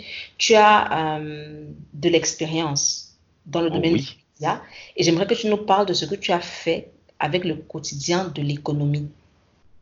D'accord. Bon, ça a changé de nom. Hein. Ça a changé de nom récemment. ça s'appelle maintenant l'économie quotidien. Pourquoi? C'est la même chose en fait. Bah, oui, mais c'était plus sexy. Donc, parle-nous du côté de l'économie. Comment est-ce que, comment est-ce que tu t'es retrouvé là? Est-ce que tu as fait du média? Comment est-ce que tu l'as fait connaître? Tu sais que moi, je suis une folle des médias, donc tu dois nous raconter. Comment est-ce que tu l'as fait connaître? En fait, comment est-ce que tu as, tu as euh, participé euh, à la croissance du quotidien mm -hmm. de l'économie? Et là, on va parler aussi de, de branding, n'est-ce pas? Parce que je sais que tu as beaucoup travaillé oui. sur le de, de, du magazine. Donc, raconte-nous. Alors, euh, je, je, commence déjà par dire que, euh, tu sais, tout à l'heure, j'étais parlé de, du fait d'oser, du fait de, de, prendre des, des initiatives lorsque je parlais de stage, lorsque je parlais de, de, de possibilités de boulot. Tu comprends? Oui, oui, oui, tu en as parlé, ouais. on parlait du stage. Voilà, donc j'entre au quotidien de l'économie de façon très simple. J'étais en stage euh, chez A16. C'est une agence euh, de communication qui a, qui a pignon sur rue au Cameroun, l'une des meilleures agences déjà euh, d'ailleurs. J'étais en stage chez A16 et on recevait régulièrement le journal, le quotidien de l'économie. C'est un, quotidien, hein, donc il paraît tous les jours. Donc on le recevait, je, et je, je le dévorais. Je le trouvais vachement intéressant, je le dévorais et il était bien écrit, il était, euh, c'était un journal sans concession qui était euh, très, euh, très cash. Et j'ai apprécié donc la ligne éditoriale. Et également, ils avaient un magazine qui, qui apparaissait régulièrement. Je crois que c'était chaque mois ou tous les deux mois, je sais plus, et qui était également très bien fait. Donc ça me fait, ça me faisait penser à Jeune Afrique, et je me suis dit waouh, euh, comment se fait-il euh, qu'il y ait un journal pareil et, un magazine pareil euh, et que je n'en sache rien. Donc je suis allé sur Internet, je te parle de 2013 là, hein. donc mhm. je suis allé sur Internet, particulièrement sur les réseaux sociaux, j'ai vu leur site web déjà qui ne payait pas de mine et je suis allé sur les réseaux sociaux, Facebook, Twitter, j'ai rien vu ils avaient zéro présence. J'ai essayé de regarder sur Google euh, comment ils étaient classés en termes de référencement. Rien du tout. Tu comprends? Du coup, ça m'a ça m'a choqué. Je me suis dit, mais il faut faire quelque chose pour ces gens. Alors, une fois mon stage terminé, je suis reparti à Yaoundé, vu que j'étais à Lyrique. J'ai euh, contacté les gens du journal, je les ai appelés. Euh, comme d'habitude, on ne décroche pas vraiment le téléphone au Cameroun, hein, les standards. Ah, Donc j'ai fait, j'ai fait le mail, euh, j'ai pas reçu de réponse au mail. J'ai décidé d'aller euh, sur place. Donc je suis allé, j'ai rencontré euh, les, les, mecs de la rédaction, on, on, a discuté rapidement et euh, malheureusement j'ai pas pu rencontrer Thierry Kouti qui est qui est le directeur de publication. Et j'ai fait le pied de grue. Je suis revenu euh, le lendemain, le surlendemain, et finalement, je l'ai rencontré. Donc, euh, je lui ai expliqué la raison de ma présence, qui était toute simple. Venir comprendre pourquoi leur site internet est moche et pourquoi. ah oui, je t'assure, hein, j'étais euh, impétueux. Euh, pourquoi leur site internet est moche et pourquoi euh, ils ne sont pas présents sur les réseaux sociaux? Pourquoi? Pourquoi? Pourquoi? Alors le mec, il m'écoute attentivement, avec le regard malicieux, il m'écoute, il m'écoute, il m'écoute, il m'écoute, il sourit. Il me dit, je te repose aussi la question. Qu'est-ce que tu nous as apporté? Carrément. Ah oui, qu'est-ce que tu nous as apporté? Bah, je lui dis, euh, j'ai des solutions, j'ai des, choses à vous proposer. Il me dit, fais voir, le, t'as un truc sur papier, est-ce que t'as un truc écrit? Je dis non, tout est dans ma tête. il me dit, ben voilà, t'es un rigolo toi. Tu viens me, me poser des questions et tu n'as aucune solution à me proposer. Jeune homme, je n'ai pas le temps à perdre. Quand tu reviens me voir quand tu auras des solutions concrètes à me proposer. Alors là, j'étais choqué. Je me suis dit, mais c'est très intéressant, ce mec, il a l'air ouvert d'esprit. Euh, allons voir ce qu'on peut faire. Donc je suis rentré, j'ai travaillé sur une stratégie euh, de, branding et euh, de développement de, de, la notoriété du, journal, une stratégie sur cinq ans. Donc je l'avais basé euh, sur plusieurs échelons, c'est-à-dire au Cameroun, en Afrique centrale et après dans le monde. Et sur cinq ans. Hein. Et, donc j'ai travaillé sur mon PC pendant deux jours je suis reparti le voir. Je lui, je lui dis, euh, voilà, voilà ma présentation, voilà ce que je te propose. Je lui déroule le truc sur le PC. Avant d'arriver à la fin de la présentation, le gars me dit, c'est bon, j'ai compris. Qu'est-ce qu'il te faut? Je lui dis, bah écoute, euh, il me faut un petit coin où m'installer avec mon PC et il me faut une connexion Internet. voilà ce qu'il me faut. J'étais, j'étais choqué parce que le, le mec, il a tout de suite adhéré à l'idée. Je lui dis, il me faut un petit coin pour m'installer dans la rédaction, là, au sein de la rédaction, et, euh, et une connexion Internet. Il me dit, OK. On va voir euh, la comptable, on va, on, va, on va gérer ça.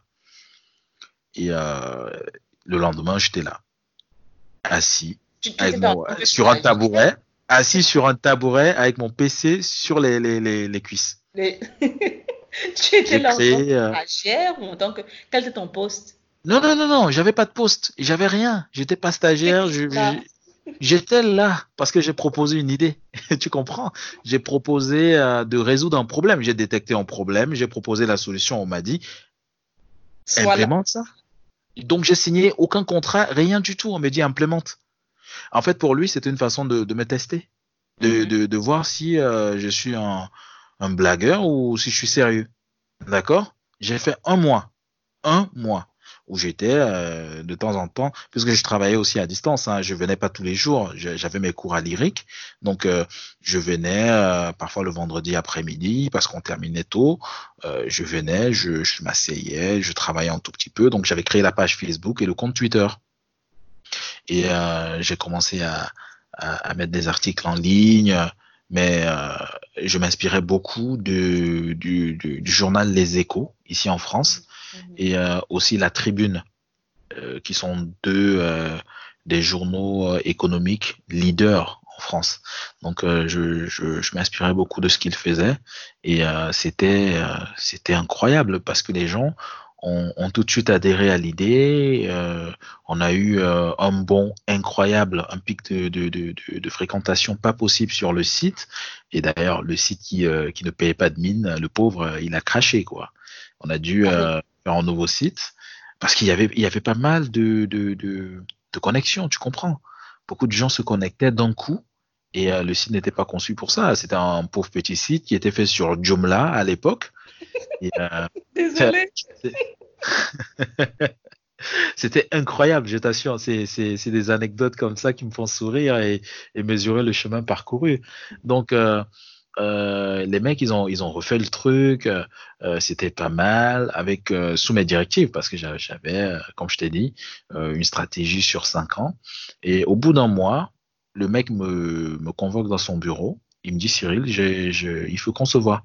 Il faut qu'on se fasse le point il faut qu'on fasse le point et, euh, qu'on voit comment euh, te confirmer. Je lui dis ah bon? Il dit oui oui oui. Tu es disponible quel jour? Je dis bah je suis disponible tout de suite et euh, c'est comme ça que je prends mon taxi et j'arrive. Les, bureaux étaient à l'époque au quartier Hippodrome hein, à Yaoundé pour ceux qui connaissent un tout petit peu Yaoundé. Donc c'était au quartier Hippodrome. Et, donc bah, je le rencontre, on discute, il me dit, mais mon gars, cette affaire-là, ça marche. Hein? On m'a dit, on m'appelle de partout pour me dire ah, bravo, me féliciter pour euh, ce que je fais euh, sur les réseaux sociaux et comment le site il est beau et tout. Bah, bravo, hein, c'est grâce à toi. Je dis, bah écoute, euh, j'ai fait du, du, mieux que j'ai pu. Tu m'as donné les moyens de travailler, donc voilà pourquoi on a un résultat pareil. Il me dit, il faut que tu signes. Donc, euh, on m'a préparé un contrat, j'ai signé et euh, tout de suite, je suis rentré dans les équipes. Un mois après, je suis rentré dans les équipes et, euh, après, j'ai également formé les, les collègues à une bonne utilisation ou alors une utilisation plus professionnelle des réseaux sociaux vu qu'ils sont journalistes. Tu sais, malheureusement, au Cameroun, les journalistes n'utilisent pas véritablement les réseaux sociaux comme ils se devraient je, je, tire un peu, je tire un peu sur les gens, mais euh, sur la profession, les journalistes qui écoutent, euh, je suis désolé les mecs, mais c'est vrai. Euh, dans certains pays, euh, euh, tu verras que les journalistes, tous, au sein d'une rédaction, ont un compte Twitter. Oui, tout à fait. Pas Facebook, Twitter. Oui. Quand ils tweetent, c'est des trucs pro, c'est des trucs sérieux. Tu verras jamais quelqu'un dire euh, parler de, de mèche ou alors parler de, euh, de du pain le pain. Désolé.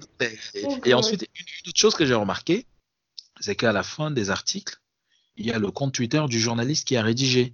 Vrai. Sur le site web, il y a le compte Twitter du journaliste qui a rédigé. Donc, euh, tu peux l'indexer, tu peux l'apostropher sur Twitter et, et, l'interroger alors euh, ou aborder euh, des, des, des, sujets euh, sur enfin aborder le sujet qu'il a écrit le sujet de son papier tu comprends? Mhm. Et les mecs, ils sont réactifs. Donc malheureusement, ça, tu vois, c'est des, des, trucs euh, qui n'ont pas compris au, Cameroun.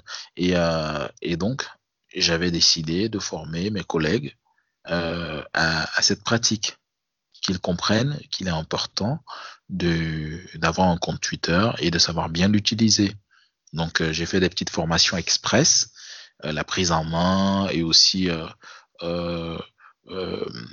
l'utilisation réelle de Twitter. Et malheureusement, les mecs, ils n'étaient pas intéressés du tout. Ils préféraient Facebook. voilà. Donc, Facebook, en ah Facebook n'est pas là. En termes d'information et, de, réactivité, Facebook n'est pas la plateforme adéquate, en fait. Tout à fait, tout à fait. Donc, euh, ils étaient plus habitués à Facebook. Ils trouvaient Twitter bizarre à l'époque, en 2013. Et euh, ils m'ont dit non, ton affaire là, on n'est pas, pas dedans, mon gars. et quoi d'autre? Et ce qui est marrant, c'est que les gars, ils, ne partagent pas leurs articles.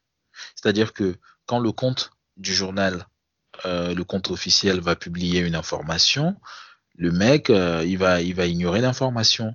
Tu vois, c'est important que le, le, gars, il participe également à diffuser l'information, à créer euh, des, des, chaînes de diffusion. Parce que c'est son article à lui, parce que c'est l'organe de presse dans lequel il travaille. Tu comprends?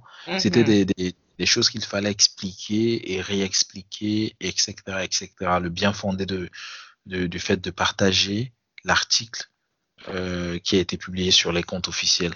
Donc, euh, ce sont des, petits challenges auxquels j'ai fait face. Et, euh, et, comme je disais, ça s'est super bien passé quand j'étais à Yaoundé. Et le journal a tout de suite évolué parce que, premièrement, on était, on était les seuls à être présent sur, sur, sur Facebook et, Twitter et, les seuls à tweeter régulièrement les informations euh, et les articles sur, euh, sur euh, tout ce qu'on rédigeait. Donc il y avait, je me souviens, il y avait Cameroun Tribune à l'époque, mais le compte était, était mort, il était inactif, zéro tweet. nous, on est vu, enfin, quand j'ai ouvert, j'ai créé le compte Twitter, il y avait Cameroun Tribune, mais ils étaient inactifs. Donc c'est bien plus tard que tu as des, journaux comme l'essentiel du Cameroun ou encore Mutation, Le Jour, etc., etc., qui ont commencé à tweeter.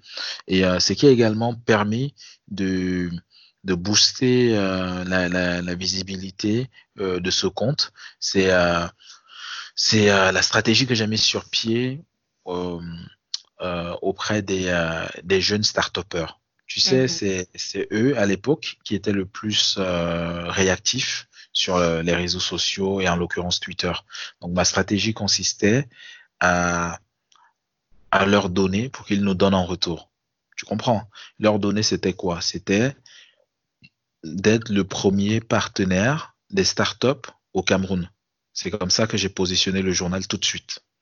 Et euh, euh, ça, ça, tombait bien parce qu'on était en pleine refonte, euh, refonte du journal. On avait créé de nouvelles rubriques.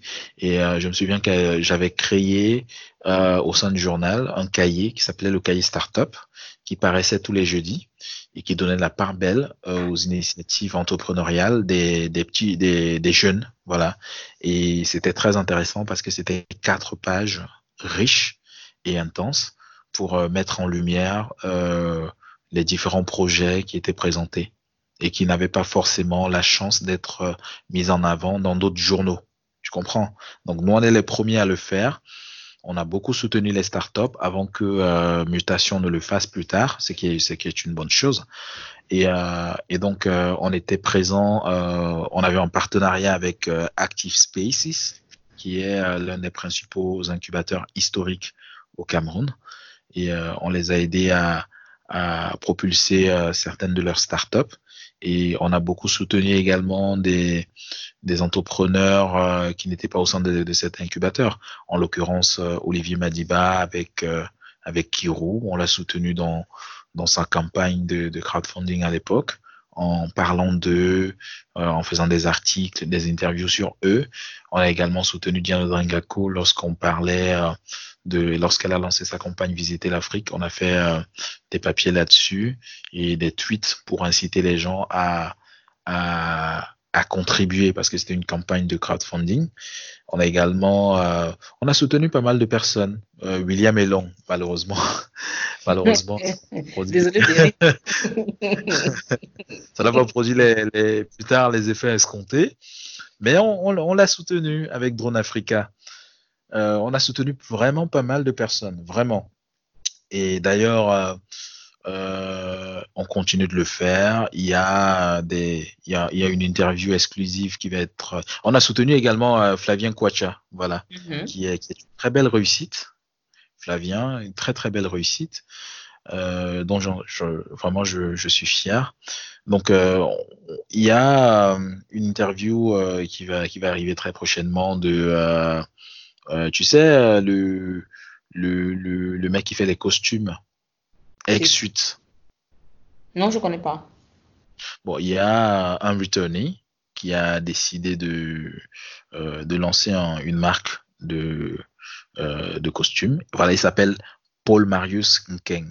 Donc, euh, il a créé une marque de costumes qui s'appelle Hexut.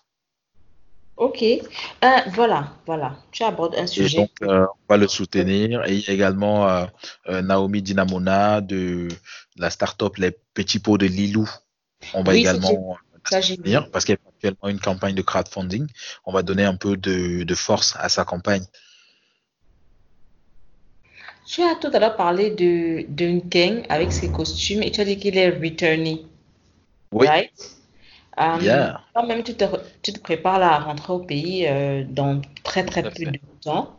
Je voudrais savoir quel est ton regard sur les returnees ou repatriés, qui sont les gens qui, euh, qui sont partis d'Afrique pour d'autres pays et qui veulent rentrer.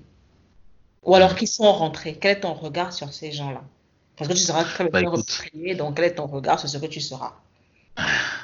Mon regard est très très positif parce que euh, il faut il faut se l'avouer, hein, c'est pas évident de, de faire le grand saut entre guillemets, de décider de rentrer parce que euh, la plupart du temps on a de, très bonnes conditions ici, euh, des très bonnes conditions de vie, euh, que ce soit au niveau de la vie courante tous les jours et de la santé, des transports, etc., etc., des services.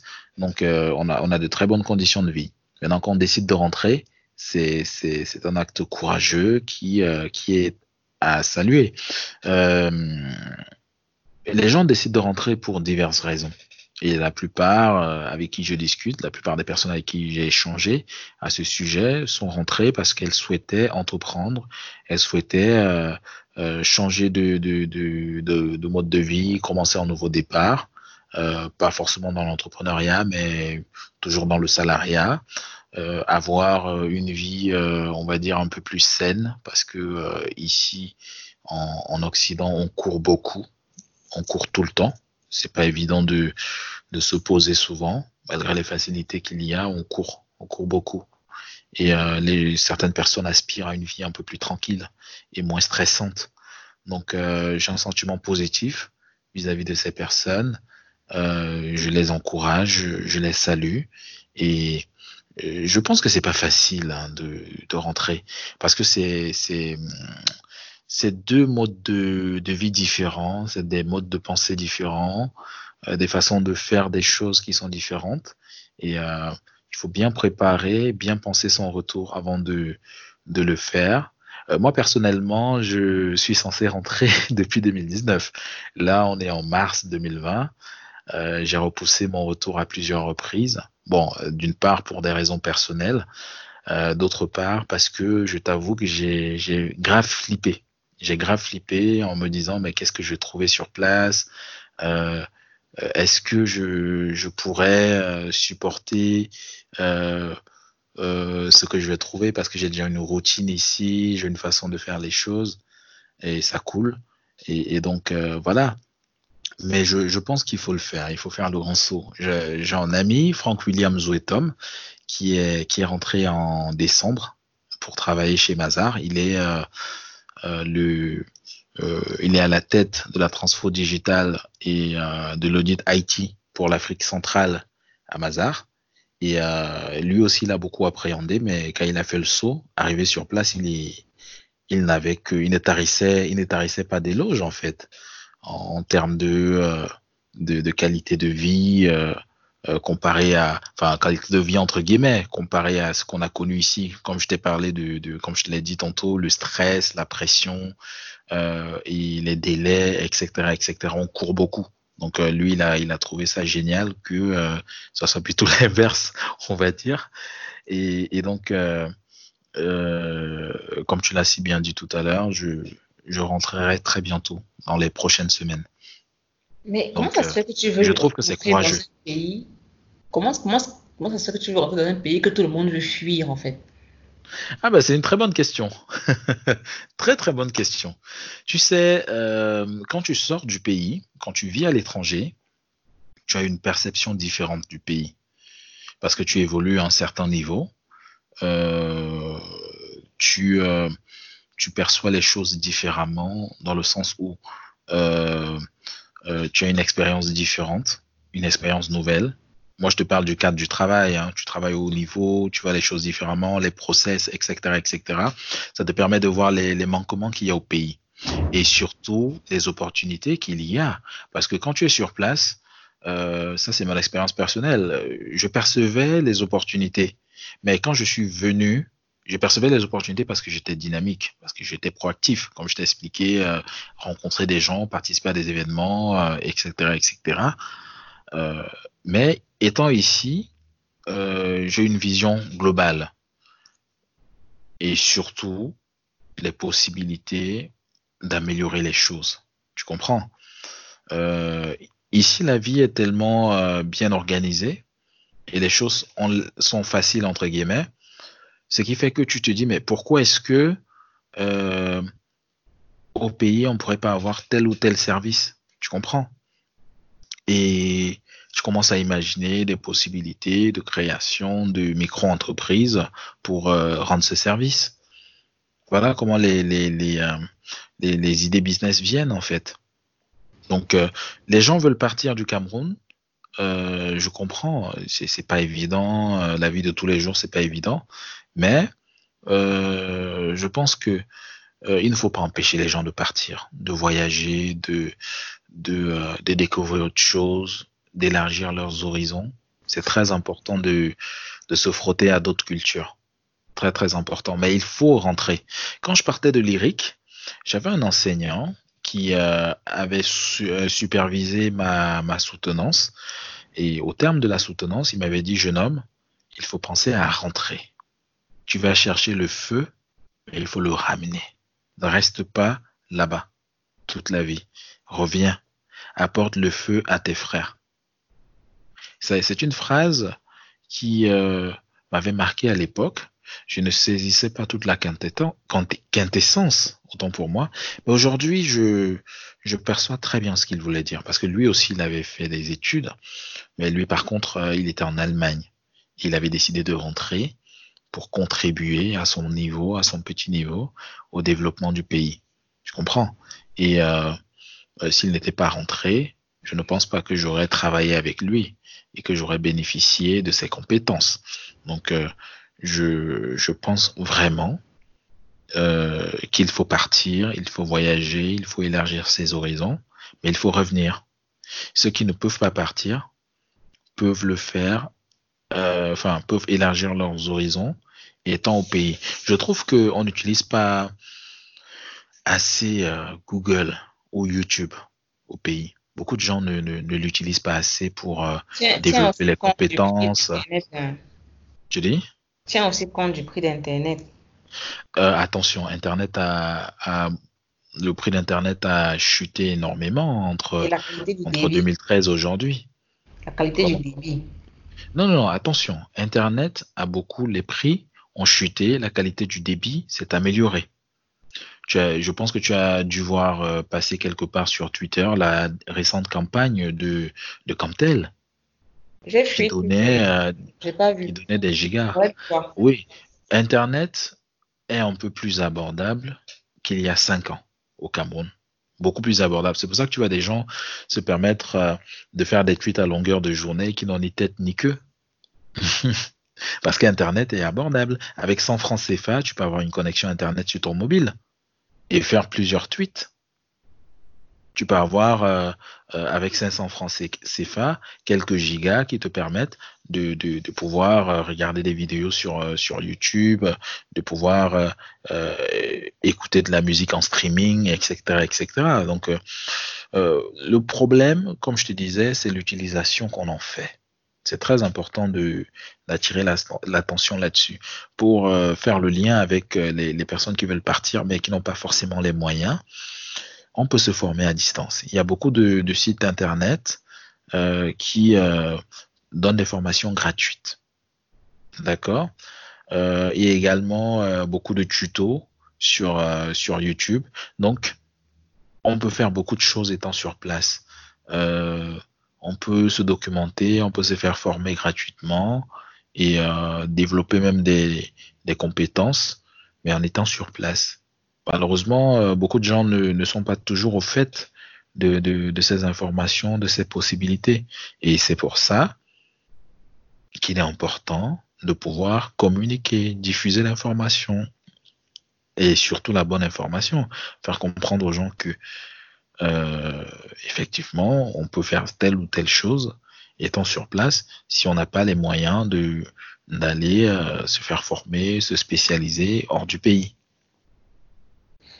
Est-ce que dans ton entourage, en fait, tu, tu, tu ne taries pas des loges quand il s'agit des gens qui rentrent Est-ce que tu connais des gens qui sont rentrés, qui n'ont pas supporté le. le ah oui. Ah oui. Oh oui, oui, oui, oui, tout à fait. Tu ne crains pas, tu ne crains pas que ça arrive Bon, je ne citerai pas de nom, mais euh, le, le, le, cas le plus récent, c'est celui d'un jeune entrepreneur qui était, qui était rentré au Cameroun.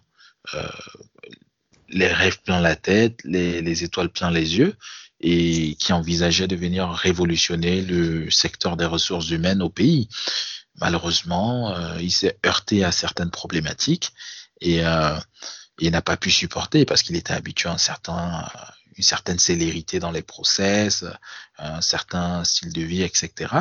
Et euh, ça s'est pas bien passé. Il a dû fermer les portes de, de sa jeune entreprise et, euh, et repartir en, en France où il a trouvé un autre boulot euh, euh, dans le salariat et, il travaille aujourd'hui. C'est une expérience amère. Mais ce que je veux dire, c'est que euh, quand on rentre, quand on rentre, je, je, te parle de mon cas. Moi, je prépare mon retour depuis deux ans. Tu comprends? Je me documente, je fais des recherches, j'ai discuté avec des personnes qui sont rentrées elles partagent leurs expériences, leurs difficultés et surtout euh, euh, les côtés positifs. Et euh, je prends des notes. Ça me permet de, faire des comparaisons. D'accord? Et, aussi, comment dire, je ne vais pas entreprendre directement quand je rentre. Je vais me réacclimater progressivement, me réadapter doucement. J'ai prévu de commencer par le salariat OK, je vais travailler dans une entreprise et je vais me réacclimater normalement avant euh, de pouvoir me lancer dans, mes projets entrepreneuriaux. Euh, euh, voilà, il y a un triptyque que j'ai retenu, que j'aime bien rappeler. Je l'ai retenu lors du, de ma participation au Forum Ambition Africa 2019 ici à Paris, à Bercy. Euh, c'est Mossadegh, Monsieur Mossadegh, qui est le président, directeur général euh, du groupe euh, Azalai Hotel, un groupe très connu en Afrique de l'Ouest d'ailleurs. Je pense que tu dois le connaître, non? Oui, oui, Azalai, oui. Ouais. Donc il a dit durant une durant un panel, il a pris la parole, il a dit c'est bien de rentrer et il faut rentrer. Maintenant, il faut retenir c'est triptyque quand tu envisages de retourner sur le continent. Il faut être euh, humble. Il faut être humble. Il faut être besogneux. Et il faut être patient. Alors, il dit humble pourquoi? Parce que nous, on a tendance, nous qui avons euh, vécu à l'extérieur, qui avons euh, approfondi nos études à l'extérieur, quand on rentre, on a tendance à prendre les gens de haut. On a tendance à être un peu hautain. Voilà, un peu hautain, un peu imbu de notre personne. On a tendance à croire qu'on a la science infuse parce que euh, on a évolué au haut niveau de l'autre côté. Pourtant, il y a des compétences en local, il y a des personnes qui travaillent dur et qui maîtrisent le système en local. Donc toi, tu es nouveau, euh, on va dire nouveau entre guillemets, donc il faut t'adapter, il faut voir comment ça se passe et surtout comprendre le process. Donc il faut être humble. Il faut se mettre en tête qu'on peut apprendre des autres. C'est ça être humble. OK? Et euh, besogneux, quand il disait besogneux, il voulait dire qu'il faut travailler, travailler sans compter ses heures, travailler sans relâche. Tout fait pour bien faire le boulot. C'est important. Et ensuite, être patient, c'est euh, euh, ne pas attendre le résultat tout de suite, parce que le continent africain, il est particulier. Tu peux euh, bosser comme tu veux, comme un dingue. Le résultat peut ne pas paraître tout de suite. Il peut paraître après deux ans, après cinq ans. D'accord? Ça, je te parle d'entrepreneuriat. Hein. Donc, il faut être patient. Il faut euh, investir, il faut mettre de l'argent, il faut mettre du temps, il faut être patient. Et, ça, et quand ça paye, ça paye vraiment. Alors là, vraiment.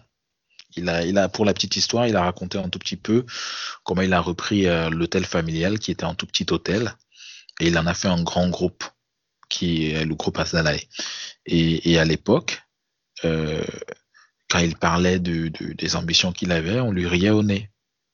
Et ça lui a pris, euh, je crois, 18 ans pour pouvoir euh, développer véritablement cet empire. Donc il faut être patient, il faut être très patient, humble et besogneux. Et il a beaucoup investi et réinvesti et réinvesti dans l'entreprise. Ce qui fait que euh, l'entreprise est devenue plus stable, pérenne, et l'entreprise produit pas mal de, de chiffres aujourd'hui. Tu as dit que quand tu allais rentrer, euh, tu allais commencer par le salariat. Mais tu as dit également que ton, ton domaine, qui est l'influence et la com, non, la com d'influence et affaires publiques, n'est pas euh, développé au Cameroun. Donc, tu vas travailler dans quel domaine? Ah, bah écoute, je peux travailler dans la communication institutionnelle, dans la com institutionnelle, dans euh, la com d'entreprise, tu sais, c'est les domaines qui sont développés au Cameroun. La com d'entreprise, euh, la com instit, je peux travailler là-dessus. Bon, maintenant, après, la com instit, c'est beaucoup plus dans les, euh, au sein des grands groupes. Et euh, les PME, qui constituent l'essentiel du, du, tissu des entreprises au, au, Cameroun, ne possèdent pas de, de département de la com instit.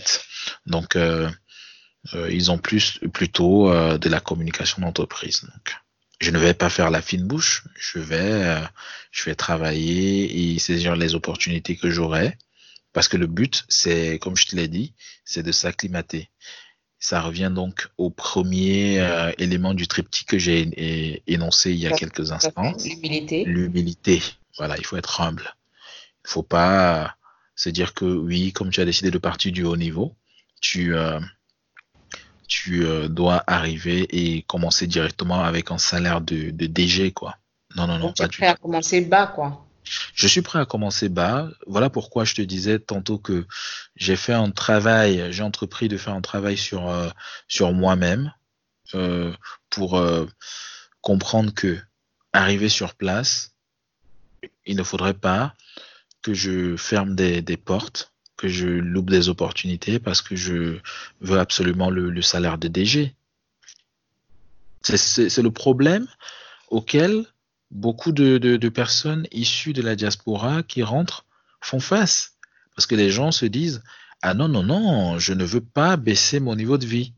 Tu comprends? J'ai un niveau de vie, je veux le maintenir. Et malheureusement, beaucoup de gens commettent l'erreur de vouloir toujours vivre comme dans les pays où ils étaient basés avant, en Europe ou dans les, Amériques. C'est-à-dire euh, continuer à manger les cornichons, euh, du Nutella, tu comprends? Euh, à, manger des soupes. Comment? Cherche nous hein, les cornichons. Ah bah écoute, pourtant c'est même pas extraordinaire comme, comme produit. Tu vois, il y a, y a, y a quelqu'un qui est, qui est rentré euh, il y a quelques, quelques temps, je crois il y a, il y a 4 ans, 3 ans, 4 ans, une jeune femme, elle est partie de France, elle a, elle a décidé, euh, enfin, elle voulait manger des fraises. OK? Elle s'est rendue compte que ça coûtait une fortune. Ben oui. Juste quelques fraises, hein, une poignée de fraises, c'était euh, c'était très cher. Alors, elle, elle, était offusquée, elle a décidé de, de, de, de créer une petite plantation de, de fraises. Oh. Oui. Donc, elle a tout plaqué, hein.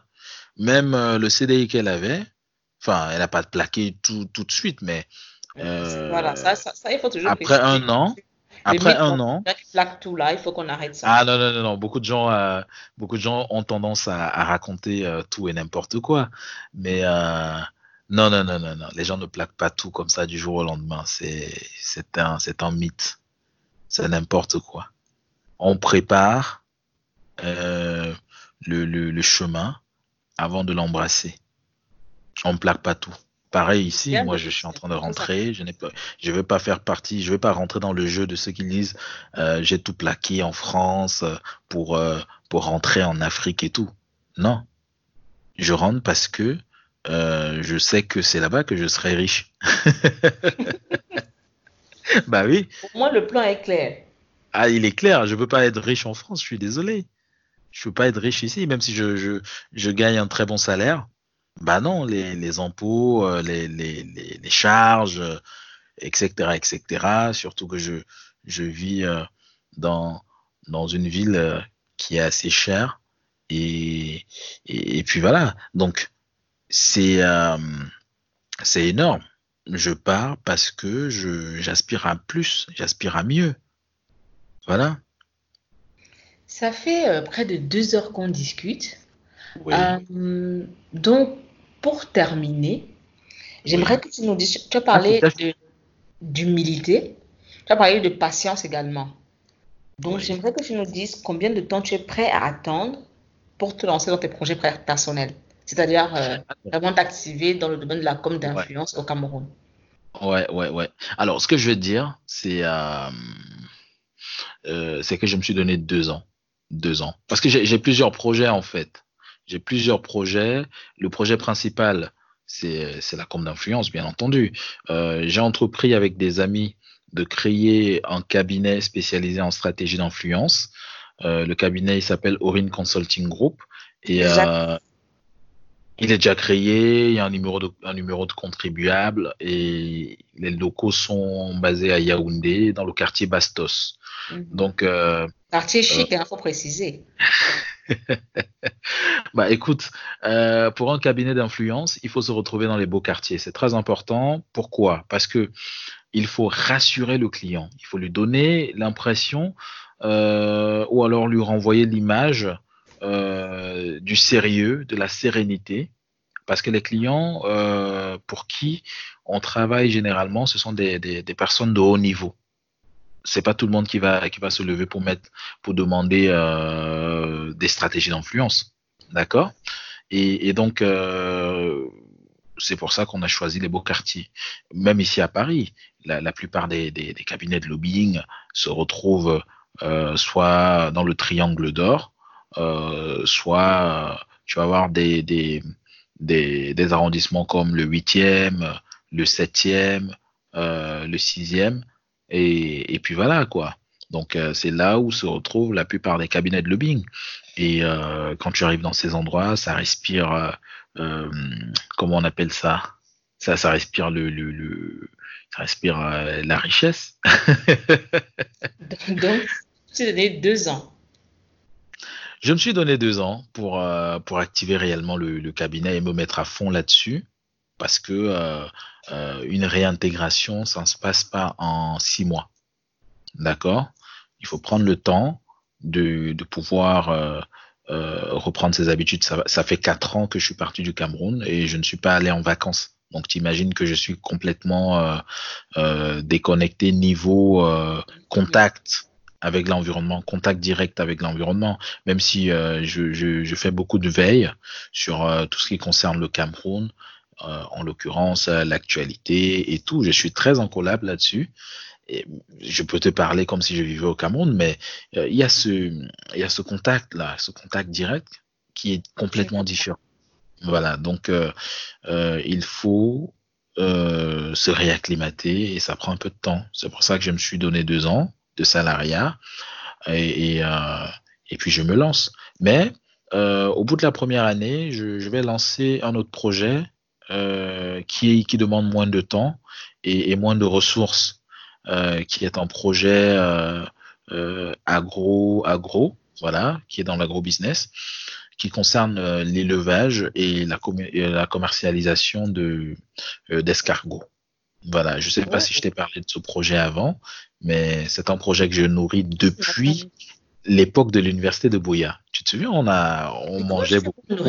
Sur, sur, sur, sur, sur d'aussi longues périodes, en fait.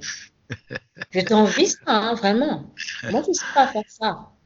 Je ne sais, pas, je sais pas voir aussi loin. Ouais, enfin, je, je, je, pense que je suis, euh, je suis assez rêveur. Et, euh, et, et, donc, euh, j'essaye de, de matérialiser les rêves que je fais par rapport à, tel ou tel projet. J'essaie de les matérialiser, euh, de, les poser sur écrit et, puis à chaque fois de les actualiser en fonction euh, des différentes opportunités que j'ai de, de, collecter l'information. Euh, en ce qui concerne le projet Escargot, je vais le lancer un an après ma, réinstallation. Je n'ai pas besoin de, de, fonds énormes pour ça. Je n'ai pas besoin de, de gros moyens matériels également. Euh, et, donc, j'ai déjà commencé ici à Paris euh, depuis deux ans à, euh, à faire de l'expérimentation. Donc, euh, j'ai fait avec, bien sûr, des espèces d'Europe qui sont différentes des espèces d'Afrique, mais ça marche très bien.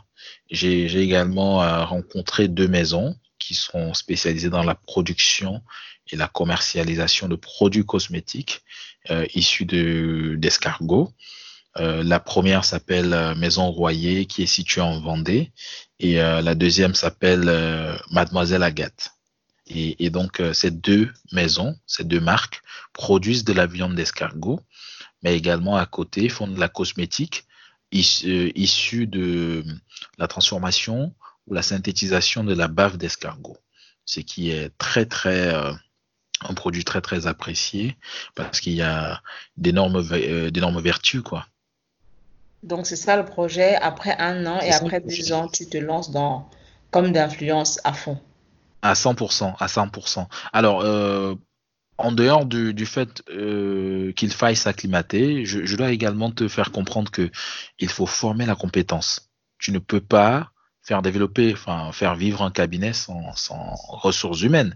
Donc pour ça, j'ai entrepris déjà depuis quelque temps des discussions avec l'IRIC afin de pouvoir venir euh, intervenir de temps en temps mmh. euh, sur euh, sur ce sujet et euh, et, euh, et, pourquoi pas susciter des vocations et, et éventuellement euh, euh, prendre un stagiaire que je pourrais former à fond et, et avec qui je vais travailler dans, dans deux ans. Wow, ça c'est ça c'est vraiment en fait c'est tellement c'est tellement euh, c'est tellement bien structuré c'est vraiment bien structuré, c'est vraiment bien bon, pensé. Hein. Ton, retour est... Ton retour est vraiment, euh, il est vraiment programmé, préparé, quoi. Je le prépare depuis deux ans, je dois l'avouer. Depuis Ça, 2018. Franchement, j'aime. J'aime tout ce que tu as eu à dire aujourd'hui. Franchement, j'adore. J'adore. J'ai vraiment hâte de, de, de publier cet, cet, épisode parce que j'ai vraiment aimé la discussion. J'aime également ton initiative parce que oh. c'est une, euh, c'est une initiative qui permet euh, dans le cadre d'une conversation plutôt euh, détendue, de, de partager des idées, de toucher du doigt certaines réalités et euh, surtout de partager son vécu parce que ça permet aux autres de pouvoir s'en inspirer, de pouvoir en prendre de la graine et pourquoi pas euh, faire pareil, euh, sinon mieux. Pour terminer, terminer, terminer. Bah est écoute. Est-ce que tu aimerais, est-ce que tu souhaiterais nous, euh, généralement je commence le podcast avec une information, un fait d'actualité et une recommandation? Donc, toi, est-ce que tu souhaiterais nous recommander quelque chose à moi et à ceux qui écoutent le podcast, quelque chose qui nous serait utile, quelque chose qui nous permettrait d'avancer? Ça peut être n'importe quoi, ça peut être une chanson. Alors, alors un... je, souhaiterais, euh, je souhaiterais parler de deux choses. La première chose, c'est un livre, un très beau livre très digeste, très facile à lire. Euh, je sais que tu adores les livres, oui. mais euh, tes, tes, tes, auditeurs pourraient apprécier euh, ce livre. Il s'appelle Un DIRCOM n'est pas un démocrate. C'est un livre de Frédéric Fougera, qui est directeur de la communication chez, enfin, directeur communication et marketing chez Foncia. C'est un, c'est un groupe très connu ici en France. Et le livre, en fait, euh, parle en fait de, enfin, ça, ça, ça, parle de, de ce que euh, c'est que la, la communication, euh, euh quel est le, le, le, métier de DIRCOM, euh, comment appréhender certaines problématiques, comment les employeurs peuvent améliorer leur attractivité, pourquoi la communication employeur déchaîne-t-elle autant de passion. Il y, a, il tellement de très beaux chapitres le livre, il est très, très, très facile à lire. Et euh, pour la petite histoire, euh, il écrit Diriger la communication d'une entreprise, ce n'est pas chercher à plaire au plus grand nombre. Ça me fait sourire, mais pourtant c'est tellement vrai. Donc euh, tes auditeurs pourraient acheter ce livre qui coûte 9,90 euros à la FNAC ou sur Amazon et se, le faire expédier. Voilà, bon, dépendamment de, de l'endroit où il se trouve. Il, est, il a été euh, fait aux éditions Bréal. D'accord. Et tu as dit que tu avais deux choses à nous recommander. On a déjà un comme n'est pas un démocrate. Et la deuxième chose, c'est quoi? Non, non, non, un DIRCOM. Un DIRCOM, un c'est ce que j'ai dit. Un DIRCOM n'est pas un démocrate. Ah, D'accord, d'accord. Tu sais, tu as whiteisé un peu, du coup, je me suis dit, oula, j'ai pas bien compris ce qu'elle a dit. pas les choses que je... Non, non, non, non, non, non, non, non. Ah là là. les, les Ivoiriens diraient quoi là? Chocobisé ou quoi? Je sais plus là. Je ne te. Non, non, non, non, non, non, non, non. Parce que là, tu veux finir avec ma race. Alors, non. Alors, le, le, la deuxième chose dont je, je voudrais parler, c'est pas une recommandation c'est partager, euh, partager une opinion euh, en ce qui concerne l'actualité récente mmh euh, du Cameroun. Ce qui me donne même d'ailleurs un peu plus envie à chaque jour, enfin chaque jour, de faire la com de, de, de, crise au Cameroun, de, l'apporter au Cameroun, de, partager cette discipline et surtout de former les pros. C'est les différentes crises qui peuvent être jugulés aussi facilement. Tu comprends? Euh, Il y a eu une, une sortie du, du, président Macron récemment qui a été interpellé par euh, un activiste camerounais lors du salon de l'agriculture de Paris. Le gouvernement n'a pas très bien réagi. C'était une crise qui aurait pu être jugulée aussi facilement, mais qui euh, a pris des proportions parce que il n'y a, y a pas eu de, de, de, de, coordination au niveau de la communication gouvernementale. C'est chacun qui allait euh, de son propre communiqué, que ce soit le. Ça, ça, je l'ai, ça, ça, je l'ai remarqué. Voilà, donc euh, il faut faire attention à la, à la, à la communication gouvernementale, se synchroniser, parce que après, ça peut créer des crises. Les internautes aujourd'hui, au Cameroun surtout, sont de plus en plus conscients de leur rôle, du pouvoir qu'ils peuvent avoir. Et ça, en partie, c'est dû à, aux actions que toi et les autres activistes avaient posées euh, il y a quelques années. Donc, les gens commencent à prendre de plus en plus conscience euh, du pouvoir qu'ils ont. Ils commencent de, euh, de, plus en plus à comprendre qu'ils peuvent avoir une certaine influence collective lorsqu'il faut euh, interpeller euh, telle ou, telle personnalité publique euh, sur tel ou tel sujet. Tu comprends? Et euh, ça, ça va aller croissant. Ça va aller croissant. Et la crise va, va être au, bout de la rue. Parce que de plus en plus, les gens euh, vont s'approprier de leur pouvoir euh, de, de, de, contestation, de questionnement et tout et tout et les, les, autorités seront amenées à s'expliquer davantage, à donner des réponses claires pour euh, éviter de créer des crises. Euh, pour ajouter un autre exemple, c'est celui du docteur Manaouda, le, ministère le ministre de la Santé, qui est présent sur Twitter, qui est très dynamique, très réactif, ce qui est, une bonne chose. Mais aujourd'hui, j'ai vu un tweet qu'il a fait où il se plaignait un tout petit peu euh, du fait que les Camerounais ne soient pas très, euh, euh, très, très conciliants, très gentils, parce qu'ils critiquent tout, ils ne sont pas satisfaits, ils sont jamais satisfaits. Et, pardon. Et aussi, ils critiquent le fait que euh, lui, ministre, ait publié euh, des informations relatives à la préparation du Cameroun à affronter le coronavirus. Donc, moi, j'ai trouvé ça euh, quand même limite, ridicule. C'est ridicule. Qui vient se plaindre. Qui vient se plaindre du fait qu'on n'apprécie pas son action et on critique pour le faire à, moitié, à moitié vide. Mais c'est quand même.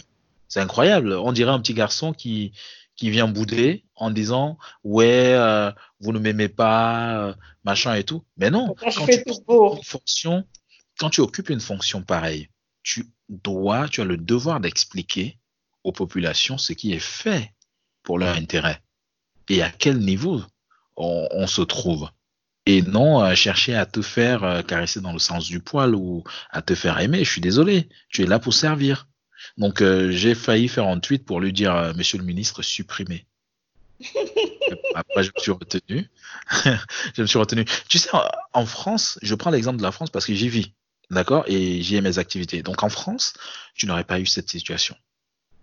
C'est-à-dire, si le ministre s'était égaré à faire un tweet pareil, où il venait pleurnicher, il y aurait eu d'abord euh, une crise parce que les, internautes, les acteurs de la société civile se seraient déversés sur lui pour lui faire comprendre que mon gars, tu es là pour bosser. Alors, on attend des résultats. Si tu n'es pas à la hauteur de la tâche, bah, tu déposes ta démission et on n'en parle plus. On prend quelqu'un d'autre qui peut bosser sans se plaindre. D'accord? Et ensuite, les journaux auraient fait des investigations pour savoir où on en est effectivement au niveau de la protection contre le coronavirus au Cameroun. Mm-hmm. Et, euh, et d'un autre côté, tu aurais eu des mecs de l'opposition qui auraient demandé sa tête en estimant tout simplement bah, qu'il n'est pas à la hauteur de la tâche. Ça aurait donc fait une belle crise. donc, euh, c'est pour dire que euh, les situations pareilles euh, sont quand même étonnantes. Mais avec du temps, tu verras, les gens prendront de plus en plus conscience du pouvoir qu'ils ont collectivement et euh, les gens pourront euh, de plus en plus euh, contester, demander des résultats, demander des explications sur tel ou tel sujet. C'est important. Et pour répondre en face, il faudra faire de la com d'influence, il faudra euh, faire de la com de crise. Et tu sais, la com de crise, c'est pas, ça n'intervient pas seulement lorsque euh, il y a la crise, mais on, on, anticipe la crise, on prépare la crise. Ça, c'est clair. Voilà, donc euh, on fait tout et tout pour que ça n'arrive pas, pour que la crise ne survienne pas. Maintenant, lorsque la, crise survient malheureusement, euh, il faut enclencher le deuxième niveau euh, qui est la communication de crise. Voilà. Pour minimiser les dégâts au sein de l'opinion publique et rassurer surtout. Tu vois, par exemple, lorsqu'il y a eu, je suis désolé, je parle beaucoup hein, parce que c'est un domaine qui me passionne. I'm sorry. Donc, euh, tu vois, par exemple, le, le, le scandale de, enfin, l'accident de, euh, de, de, la Sonara. Mm-hmm. la Sonara, il a des cuves qui ont explosé il n'y a pas eu de communication euh, pour assurer déjà les riverains sur leur santé, sur le fait que est-ce que les émanations produits, produites par les, les, les, feux des cuves ou alors les gaz qui se sont échappés des cuves sont dangereuses ou alors peuvent affecter la santé des populations riveraines. Est-ce qu'on a rassuré l'opinion publique? Non, ça n'a pas été fait. Ils ont fait un communiqué platonique, vite fait, juste pour dire euh, voilà, euh, euh, un truc est arrivé. Et puis on n'en parle plus. Tu comprends? Et les gens n'ont pas cherché à en savoir plus. Les gens n'ont pas interpellé le patron de la Sonara, ni le patron de la C'est une question d'éducation des populations. Hein. Justement, c'est pour ça que je te, je t'explique qu'il y a un travail de fond à faire et euh, j'envisage à cet effet de, de créer des masterclass pour euh, euh, sensibiliser les gens, pour éduquer.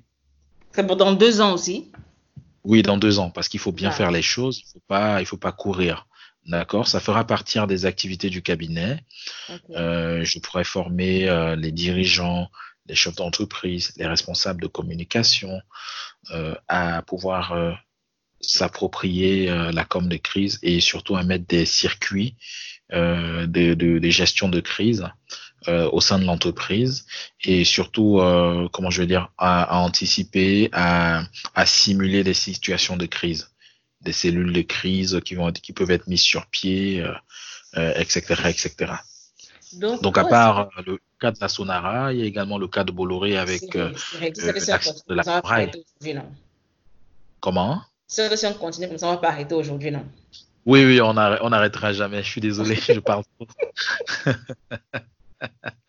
Donc, pour, pour, poursuivre la discussion, où est-ce que les auditeurs peuvent te trouver? Alors, les auditeurs peuvent me trouver sur mon compte Twitter. C'est celui que je recommande.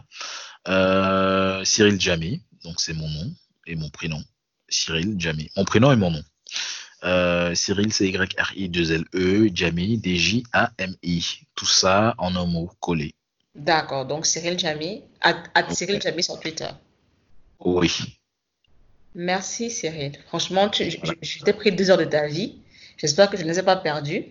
C'était un plaisir. Euh, C'était un plaisir d'échanger avec toi. Franchement, euh, à chaque fois qu'on a un appel téléphonique, souviens-toi, euh, c'est le petit humain, c'est le petit humain qui, qui vient couper tout. c'est vrai en plus. Là, ce soir, ah, il dort, donc tout se passe bien. Il dort. Ah, à la bonne heure. Merci encore. Merci d'avoir accepté l'invitation. Merci. Bah, écoute, c'est moi qui te remercie parce que ça m'a permis de, pouvoir parler des sujets qui me passionnent, mais également euh, des perspectives euh, de mon retour. C'est très intéressant et euh, j'ai hâte d'écouter le, rendu et, surtout d'écouter les autres, les autres podcasts. Oh, ceux-là, ils, ils viendront, t'en fais pas. Je ne vais pas disparaître. Ouais, c'est parfait. Euh, peut-être qu'on fera un autre podcast, euh, peut-être dans un an, pour, pour oui, que je te donne. Que tu nous diras ce que tu es devenu. Voilà, effectivement. Tu as fui le pays. Si, si, si, si, tu es rentré et tu as fui le pays, ça, ça nous intéresse. Je n'ai pas l'intention de fuir le pays. On va manger le beignet haricot tous ensemble. ah ça? Merci encore. Bonne soirée. Je t'en prie. À très bientôt. Je t'embrasse. Salut. Bye.